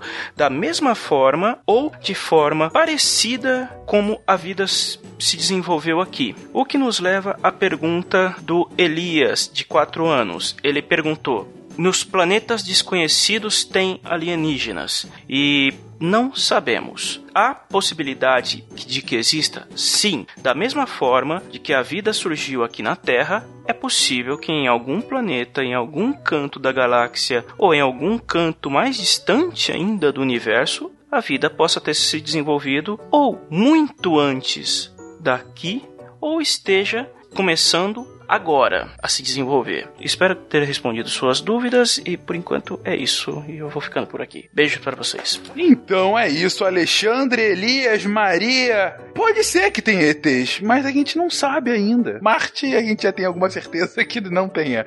Ah, mas e se eles estiverem escondidos? Que nem os caranguejos vermelhos. Exatamente. Pode ser caranguejos vermelhos marcianos escondidos ali. É, não dá para saber ainda com 100% Não, a gente não pode falar que não existe, mas a gente ainda não descobriu. Pode ser que exista, pode ser que não. Quem sabe no futuro, quando vocês forem grandes, vocês possam ajudar a descobrir esses ETs. Por que não? Isso. Tal, talvez agora um deles queira se revelar. Tarek, quer falar alguma coisa?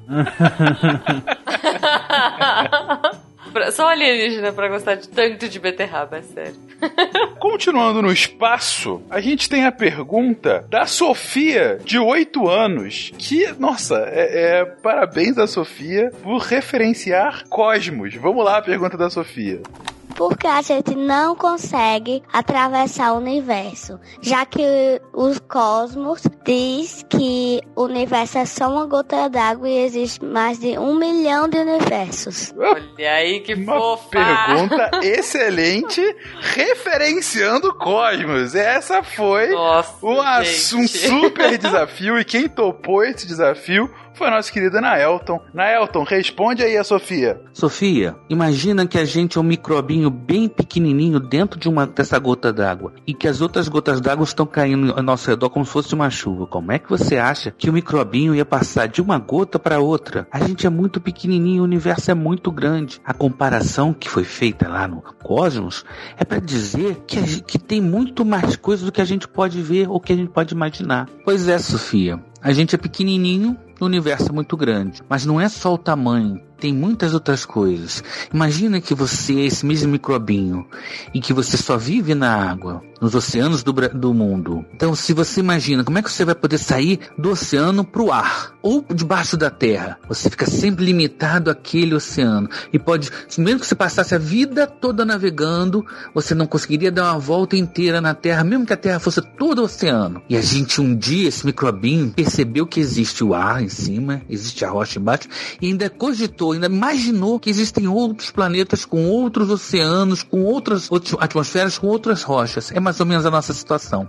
A gente sabe que existe muito mais além do nosso universo do que a gente pode ver. Mas só que nós estamos tão limitados pelo nosso tamanho e pelas condições que a gente vive, pelas, pelo ambiente em que a gente vive, pelo, pelas, pelas energias que a gente consegue controlar. Com as máquinas que a gente tem hoje, o máximo que a gente consegue é saber que existem outros universos, saber que existem outras situações, mas a gente ainda não tem nem como se locomover para lá, não tem como nos transportar além desse universo. As limitações nossas são de velocidade, de tempo, de energia, de tudo. Nosso ambiente, nossa tecnologia não permite a gente ainda ir a essas distâncias, mas a gente consegue conceber, consegue imaginar que isso existe. Isso é muito legal pro microbinho, não acha? oh, somos to hashtag somos todos micro... Exatamente. Então é isso, Sofia. Sim, a gente é um microbinho muito, muito pequenininho no meio dessas gotinhas todas. Só que são tantas gotinhas que a gente não consegue chegar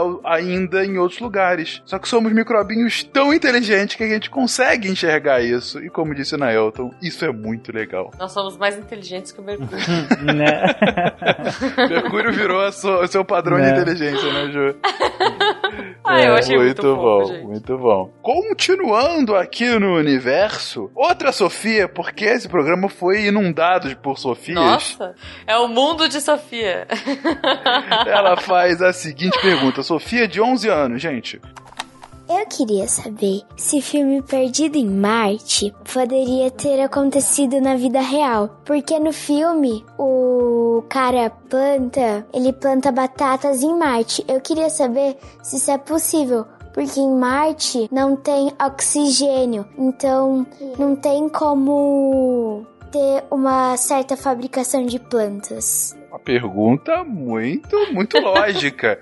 se, se, as, se, como a gente já viu nesse programa, as plantas precisam de oxigênio para se alimentar, e é isso que torna elas verdes, né? Como a gente viu na pergunta anterior. Em Marte não tem oxigênio. Como que no filme ele conseguiu plantar batatas? Para responder essa pergunta, temos aqui nosso querido Sakane. Olá, vou tentar responder aqui então a pergunta que é se o filme, né, Perdido em Marte poderia ter acontecido. Esse filme é considerado assim um dos filmes mais tão mais ligados, na verdade, com a realidade, tá? Então tem a, a- cena inicial da, daquela tempestade toda. Existem tempestades em Marte daquele jeito, só que não existem ventos tão fortes como é mostrado no filme. Mas existe a tempestade, existe a parte toda a parte geográfica, digamos assim, de Marte, o nome das crateras, tudo aquilo lá é verídico. O rover, né, aquele jipão que o que o Watney usa para caminhar em Marte, é uma ideia que a NASA tá tendo para poder usar no futuro um, um Jeep daquele parecido. Aquela nave que ele pega, Pathfinder, junto com o Sojourner, é verdade, aquilo lá existiu também em Marte. Ou seja, muita coisa que tá no filme, no Perdido em Marte, pode. é, não, não é que pode acontecer, né? Pode ser que seja verdade daqui a alguns anos, o dia que a gente conseguir pousar o ser humano em Marte. O que chama a atenção de todo mundo é o negócio de plantar batata, né? Que ele planta batata na, na dentro do módulo lá que ele tá, que ele tá vivendo. Existe, e não é de hoje, tá? Aqui na, aqui na Terra, muitos, muitos experimentos que tentam é, reproduzir isso. Não reproduzir não, né? Tentam fazer esse tipo de, de, de, de, experimento. Qual o tipo de vegetal e tal que poderia sobreviver em Marte. Então o que, que eles fazem? Eles vão num laboratório, então tem um laboratório, eles, eles pegam uma terra, só que essa terra, eles deixam a terra com a característica da mesma da, da, terra que tem lá em Marte, como se fosse assim. Eles bombardeiam ali aquela terra com muita radiação, que é o que acontece em Marte, e aí eles vão colocando. Então, eles colocam cenoura e vê se nasce, coloca tomate, vê se nasce e tudo mais. E por incrível que possa parecer, batata já nasceu nessa nesse lance de laboratório, nesse esqueminha que eles fizeram no laboratório. Então, assim, tudo bem, é muito, é muito diferente uma coisa ser feita num laboratório e uma coisa ser feita no, em Marte mesmo. Mas o pessoal acredita que sim, que pode ser que, que batatas possam, possam nascer em Marte. Então existe toda essa, toda essa ideia, sim, tá? Pode ser, isso aí foi baseado até, toda essa parte aí de plantar, né, e tudo em Marte foi baseado nesses experimentos que já existem, esses experimentos até que não são de agora. Acho que é isso que eu teria para falar do filme e do lance de plantar batata em Marte. Espero que você tenha gostado aí da resposta. Batata nem vai nascer lá, leva beterraba que é garantido. Nasce é gostosa. É, eu, eu, eu, acho legal essa pergunta, porque na época que eu estava lendo o livro do Perdido em Marte, alguém. No, eu, estava trabalhando numa escola, se não me engano, e alguma professora perguntou: Ah, que livro é esse? Eu falei: É Perdido em Marte, tá? Uma história papapá. Ela falou: Ah, eu já li. É aquela que é baseada numa história real, né? Por que eu só muda de cor? É porque, porque sim, Zequinha! Porque sim não é resposta. Agora voltamos à Terra com mais uma daquelas perguntas absolutamente geniais. A Maria Luísa, de 5 anos, ela junta uma grande paixão com uma dúvida científica. Só fala aí, Maria Luísa.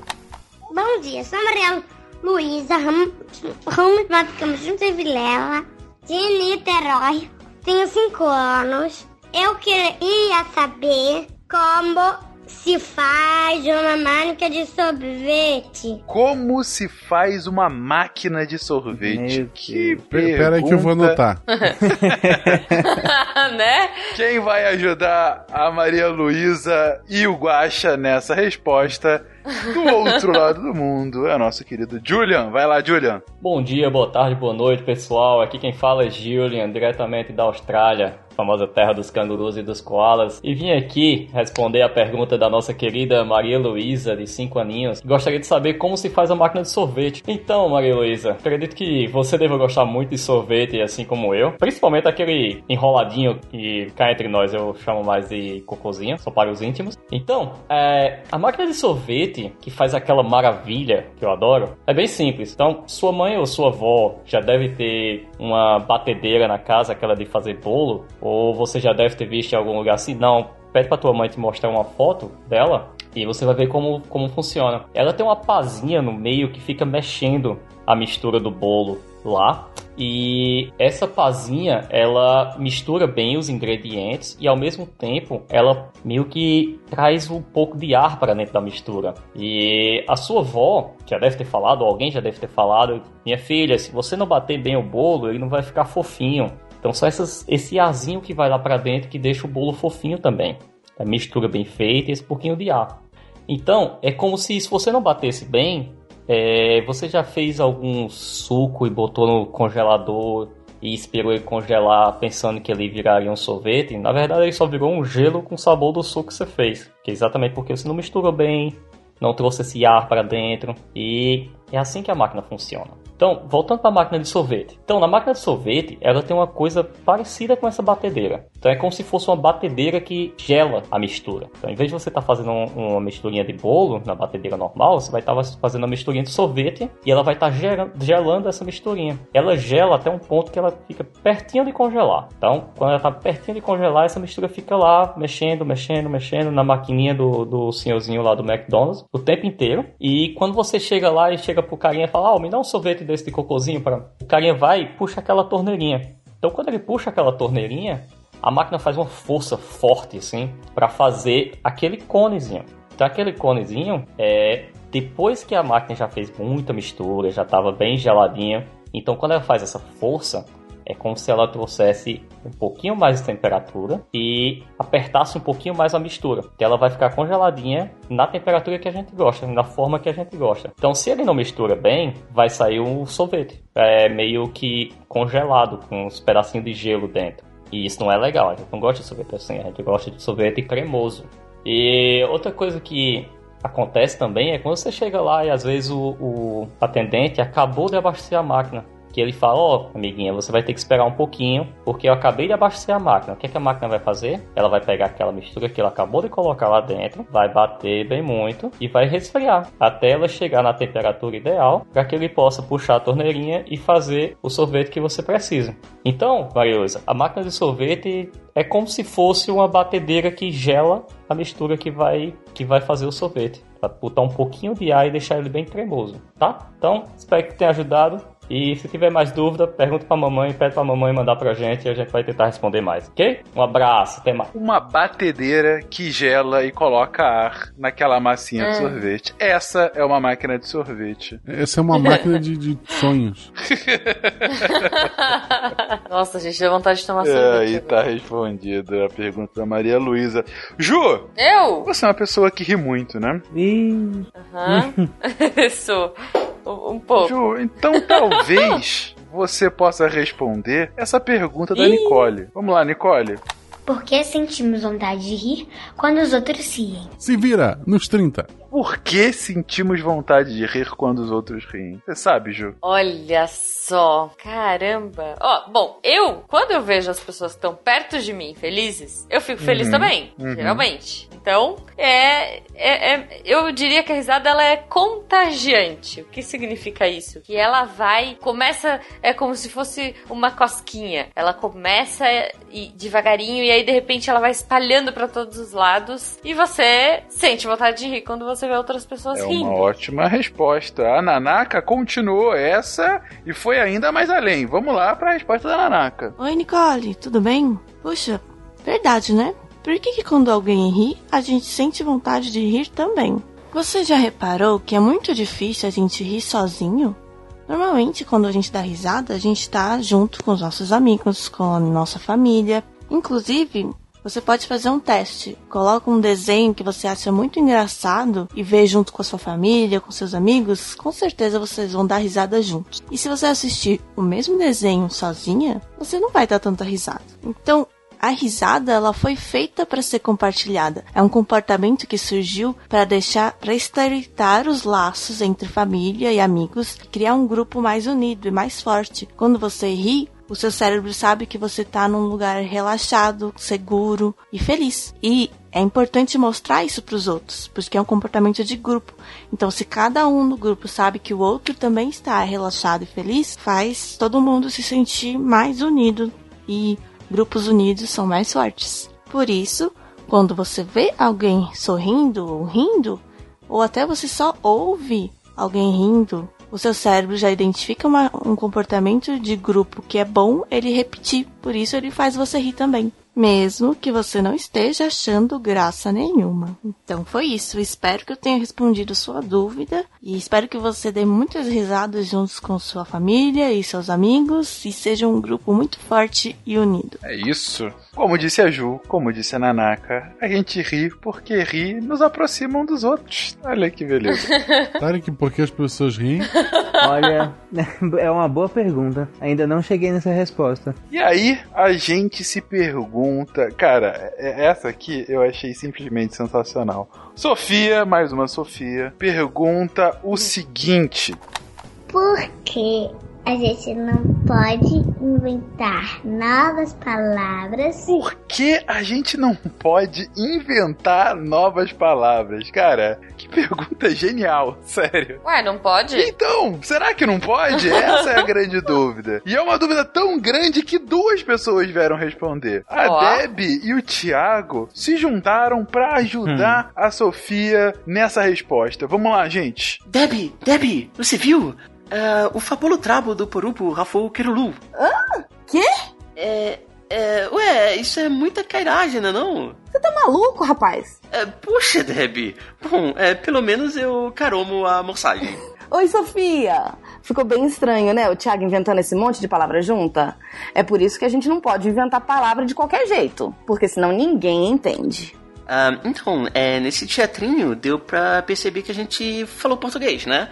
Mas é, não dá para entender as palavras porque eu acabei criando muitas palavras e eu usei todas elas juntas assim, né, na mesma conversa. E é possível sim criar novas palavras, mas a língua é como se fosse um código assim que as pessoas precisam conhecer para conseguir falar com, o outro. Então, se alguém cria uma palavra sem uma motivação e as outras pessoas não conhecem, elas não vão mais se entender, né?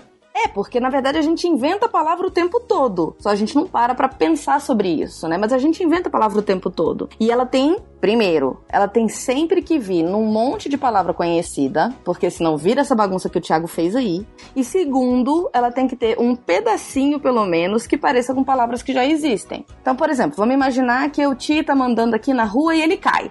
Aí eu digo, Ti, cara, como é que foi que você se corrigiu? E aí ele vai entender se corrigiu, essa palavra louca que eu acabei de inventar. Sim, sim, pois é. é. E vamos dizer, por exemplo, se você inventa uma brincadeira, né? Então vai, vamos dizer que você aposta com seus amiguinhos quem consegue pular mais vezes numa perna só. Uh, mas esse jogo não existia antes, você acabou de inventar. Então ninguém sabe o nome dessa brincadeira. Então você pode dizer, por exemplo, que você é a maior campeã do mundo em perna pulagem. E quando você você disser isso agora, os seus amigos vão saber que, do que, que você tá falando, que você tá falando da sua brincadeira. Até porque essa é a única coisa que não tem nome nesse contexto, né? Então, eles vão te entender e se eles forem falar da sua brincadeira pros pais deles, eles vão usar o nome que você deu e vão explicar como funciona. Aí, quando o seu jogo ficar bem famoso e vários atletas estiverem jogando perna pulagem nas Olimpíadas, o Brasil inteiro vai falar sobre o seu jogo usando o nome que você deu. E aí você imagina que está nas Olimpíadas, então os, os outros países vão precisar fazer uma tradução. Imagina o campeonato de perna pulagê na França. Maravilhoso! Maravilhindo! Incredibilíssimo! Tô louca pra pular, ou pra brincar de perna pulagem. É, gostei da brincadeira, deve ser legal. Eu acho que vale uma competição depois de perna pulagem. Eu e você. Sim, sim, vamos lá. Aí a gente diz o resultado no próximo spin, no próximo sequest, sei lá. Beleza, combinado. Bom, é, outra coisa que a gente pode fazer, Sofia, é mudar as palavras que já existem. O que é muito legal também, né? Então a palavra coisa existe. Mas eu posso dizer, quando o Ti caiu, que ele coisou o pé. Eu não sei exatamente o que, é que aconteceu com o, pé, com o pé dele. Então eu posso falar, ah, ele coisou o pé. Pode ser quebrou, pode ser um monte de outras coisas. Mas coisou não existe. E eu inventei a partir de uma palavra que já existia. Então, Sofia, no final das contas, você pode sim inventar suas palavras, desde que as pessoas consigam te entender, tá bom? Certo, Ti? É, ok, tô. Então é isso, Sofia. Você pode inventar palavras, as pessoas só têm que entender o que você está falando. Esse que é o negócio. Mas, Sofia, inventa palavras, inventa um monte de palavras, cria palavras no seu dia a dia e fala com as pessoas dela. Seja livre para criar palavras. Inclusive, a Anne, para quem assistiu Annie with na Netflix, ela sempre fala que. Ai, sim! É, grandes sentimentos precisam de grandes palavras para ser expressos. Então, é bonitinha essa série. Por exemplo, a pessoa tá triste, usa tarikar. A gente usa isso no SciCast já. Exatamente. a gente criou esse termo. É, é bem prático. Sim. A pessoa vê falando de uma história muito triste, sabe? Uma história de derrota grande, tu fala, taricou. o Davi de 10 anos faz a pergunta que toda criança já fez para seus pais. Qual é a sua pergunta, Davi? E aí, eu sou Davi. Minha, é, minha idade é 10 anos. Eu moro em Caruaru, Pernambuco. Minha pergunta é: por que quando a gente tem que acordar cedo, a gente tá com sono e, e, e dá muito trabalho? E nos dias que a gente pode dormir, a gente acorda cedo. Meu Deus. O Davi, além de fazer uma pergunta que não só crianças como adultos se fazem todos os dias quando tem que acordar muito cedo, também roubou a pergunta de sua irmã, prima Ei, ou amiga Davi. no fundo que grita: Ei, essa é minha pergunta. Mas eu diria mais, essa é a pergunta de todos nós. Exatamente. E pra nos ajudar com essa resposta, André Bach está aqui. Vai lá, Bach. Oi, Davi, tudo bom? Aqui é o André. Eu sou um cientista que estuda como funciona o nosso corpo, o nosso cérebro e o efeito dos remédios. Eu achei muito inteligente a sua pergunta. Eu aposto que muita gente que está ouvindo também deve ter essa mesma dúvida. E quem pode dar essa resposta para você é a ciência. Você sabia que as plantas e os animais têm uma espécie de relógio dentro deles? Pois é, como o ser humano também é um animal, a gente, eu, André, você, Davi e nossos ouvintes, todos têm também esse relógio. Não é um relógio de verdade. A gente não consegue ver esse relógio biológico, mas esse relógio avisa a gente que está na hora da gente dormir, dando sono, e avisa a hora que a gente tem que acordar, despertando a gente. Cada pessoa tem o seu próprio relógio, que pode ser um pouquinho diferente do outro. Por isso que às vezes você fica com sono antes do seu amiguinho, ou às vezes fica com sono depois de algum amigo seu. Por isso que às vezes o seu pai está assistindo TV e a sua avó já está cochilando. E é por isso que tem gente que gosta de acordar cedo e tem gente que não gosta. Tem gente que gosta de dormir tarde e tem gente que não. Tudo isso por causa desse relógio que a gente tem dentro da gente. Só que a luz, por exemplo, a luz que vem do sol principalmente, mas a luz de casa que fica acesa, a luz que sai da tela da televisão, que sai da tela do celular, os nossos hábitos, a hora que você vai dormir todo dia, a hora que você acorda com o seu despertador, algumas coisas como beber muito café, tudo isso pode modificar esse nosso relógio, pode fazer esse nosso relógio funcionar um pouquinho diferente. Por isso que o melhor que a gente tem para fazer é sempre ter uma boa noite de sono, dormindo por volta aí de 8 horas e tentando ir para a cama e também acordar todo dia em horários próximos.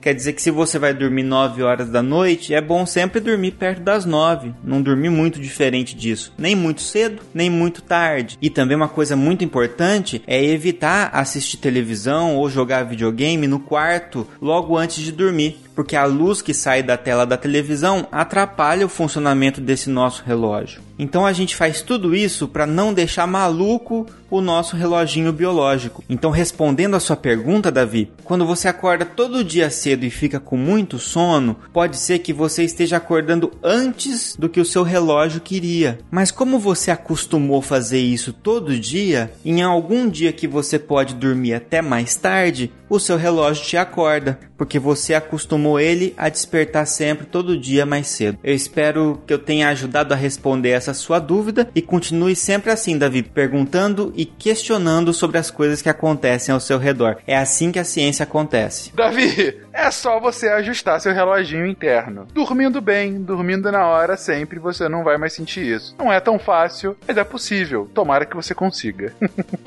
ah, mas eu não gosto de acordar cedo também. Não, é, tem gente que não gosta de acordar cedo, tem gente que não gosta de, de acordar tarde, enfim, cada um é cada um. Tem gente que não dorme, né? gente não gosta de acordar. Tem gente que não gosta de acordar de forma alguma, enfim. Gente, programa gigante, muitas perguntas, muitas vão ficar de fora porque a gente recebeu coisa demais e que a gente vai usar elas de alguma forma, acreditem. Mas antes de finalizar, a gente começou com pena e encerra com pena respondendo a nossa caçula, Maria, de 3 anos. Maria, faça a sua pergunta. Maria, tenho 3 anos e moro Niterói. Ah, como é, como é que acontece a chuva e o raio? A Maria pergunta como que acontece a chuva e o raio. Pena? Três anos, hein? Vamos lá, responde pra ela que é difícil. Oi, Maria. Eu sou o Pena. Obrigado pela pergunta. A chuva e o raio são coisas diferentes. Vamos ver primeiro a chuva. A chuva é água que cai do céu, mas para ela cair, ela primeiro tem que subir até o céu, certo? E onde que tem água no nosso planeta? A gente tem água nos rios, nos lagos, nos mares. E Como é que essa água então sai daqui da terra e sobe até lá no céu? Ela precisa ter algo que faça isso por ela, que a carregue lá para cima. E quem faz isso é o sol. O sol, quando ilumina os rios, os mares e os lagos, ele aquece, ele esquenta essa água. Essa água vai ficando quente, quente, quente, até que chega uma hora que ela vira uma fumaça. Ela deixa de ser água e vira um gás e vira uma fumacinha. Essa fumacinha sobe porque ela tá toda quente, toda feliz. Ela vai subindo, ela vai subindo, subindo, subindo. Só que o céu é mais frio do que a terra. Lá em cima a gente tem ventos que sopram e esfriam então essa fumacinha, conforme ela vai subindo, ela vai esfriando. E assim que ela vai esfriando, ela vai formando nuvens. As nuvens são um monte de água em formato de fumaça. Ela não está líquida. Ela está numa forma gasosa. E essas nuvens vão esfriando, esfriando, subindo, subindo, até quando elas ficam frias demais, não tem jeito. A nuvem vira água de novo e chove. O raio é um pouco mais complicado. Para a gente entender o raio, primeiro a gente tem que entender do que são feitas as coisas. Todas as coisas do mundo são feitas de bolinhas, bem pequenininhas, mas são bolinhas tão pequenas tão pequenas que a gente não consegue ver com os nossos olhos. Você olha para uma pedra, parece uma pedra. Você olha para uma cadeira, parece uma cadeira. Mas se a gente conseguisse olhar muito de pertinho, muito de pertinho, essa pedra e essa cadeira, na verdade, são feitas de bolinhas muito pequenininhas. Tudo bem? Tem dois tipos de bolinhas. Umas que a gente chama de positivas e outras de negativas. Mas para ficar mais fácil, vamos imaginar que umas são azuis e outras são amarelas. Tudo bem? Com cores fica mais fácil, né? Imagina que as bolinhas azuis adoram ficar próximas das amarelas. Elas têm uma força, elas são atraídas pelas amarelas, elas adoram ficar próximas. A amarela se aproxima da azul e a azul se aproxima da amarela, e assim elas ficam felizes, tá bom? O que acontece é que as nuvens quando estão lá no céu, enquanto elas vão esfriando, às vezes elas também vão batendo com outras nuvens, elas se chocam. E dessa batida entre nuvens, algumas bolinhas azuis são arrancadas e só sobram as amarelas. Olha que coisa triste. A nuvem tinha bolas amarelas e bolas azuis, e aí só sobrou com as bolinhas amarelas. Essas bolinhas amarelas querem muito, muito encontrar bolinhas azuis não é mesmo? Porque as bolinhas amarelas, elas gostam de ficar próximas das bolinhas azuis. Mas onde que tem bolinhas azuis? Vão ter bolinhas azuis na Terra. Elas estão lá no céu, as bolinhas amarelas, e querem encontrar bolinhas azuis que estão na Terra. Só que o caminho é muito longo, é muito alto, né? Mas chega uma hora que tem tanta bolinha amarela que elas falam assim: gente, queremos muito encontrar as bolinhas azuis. E elas atravessam o céu inteiro de uma vez só, num raio. Elas saem correndo lá de cima das nuvens e vão até o chão, e nesse momento ilumina tudo, porque enquanto elas caminham nessa trajetória, elas vão iluminando, vão soltando luz. E a gente e a luz é o raio, essa luz que sai é o raio desse encontro das bolinhas amarelas tentando chegar até as bolinhas azuis, para então elas ficarem felizes porque agora elas estão juntas das bolinhas azuis, tá bom?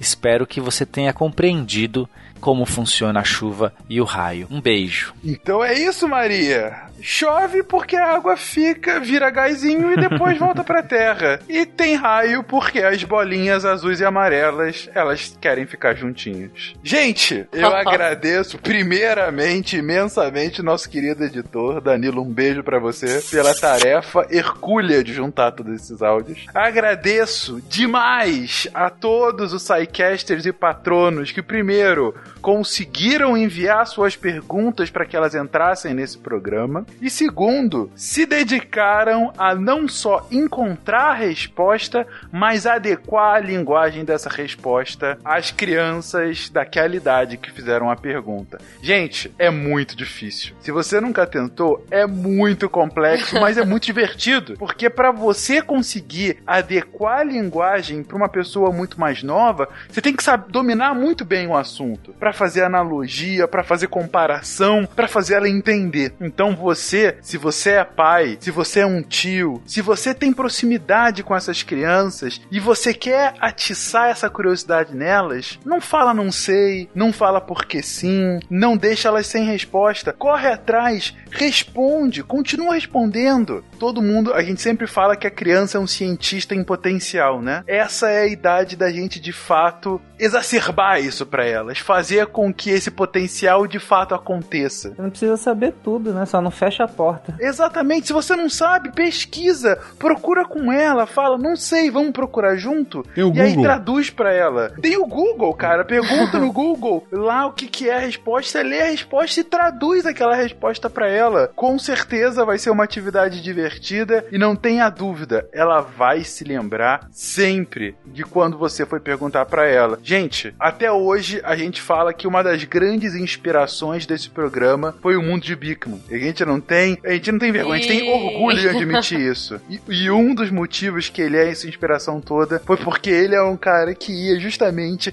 responder de forma didática esse tipo de pergunta que a gente fez hoje. Gente, fiquem junto das suas crianças, atiçem essa curiosidade nelas. E um feliz Dia das Crianças para todo mundo. Feliz Dia das Crianças. Até pra quem não é tão criança assim. Yeah. E ainda ganha presente. É isso aí, crianças. E se vocês quiserem me dar um presente, gente, eu sou uma criança grande, me deem lápis de cor. Isso ficou claro. Guaxa. Feliz das Crianças, gente. E lembre que elas são o futuro do Brasil e a gente tá precisando. Um beijo, gente. Pô. Beijo. Tchau, gente. É meus animais e como um beterraba.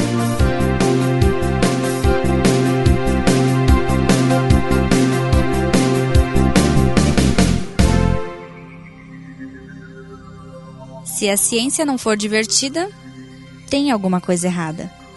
Tem que ser divertida. A coisa mais divertida que tem é a ciência.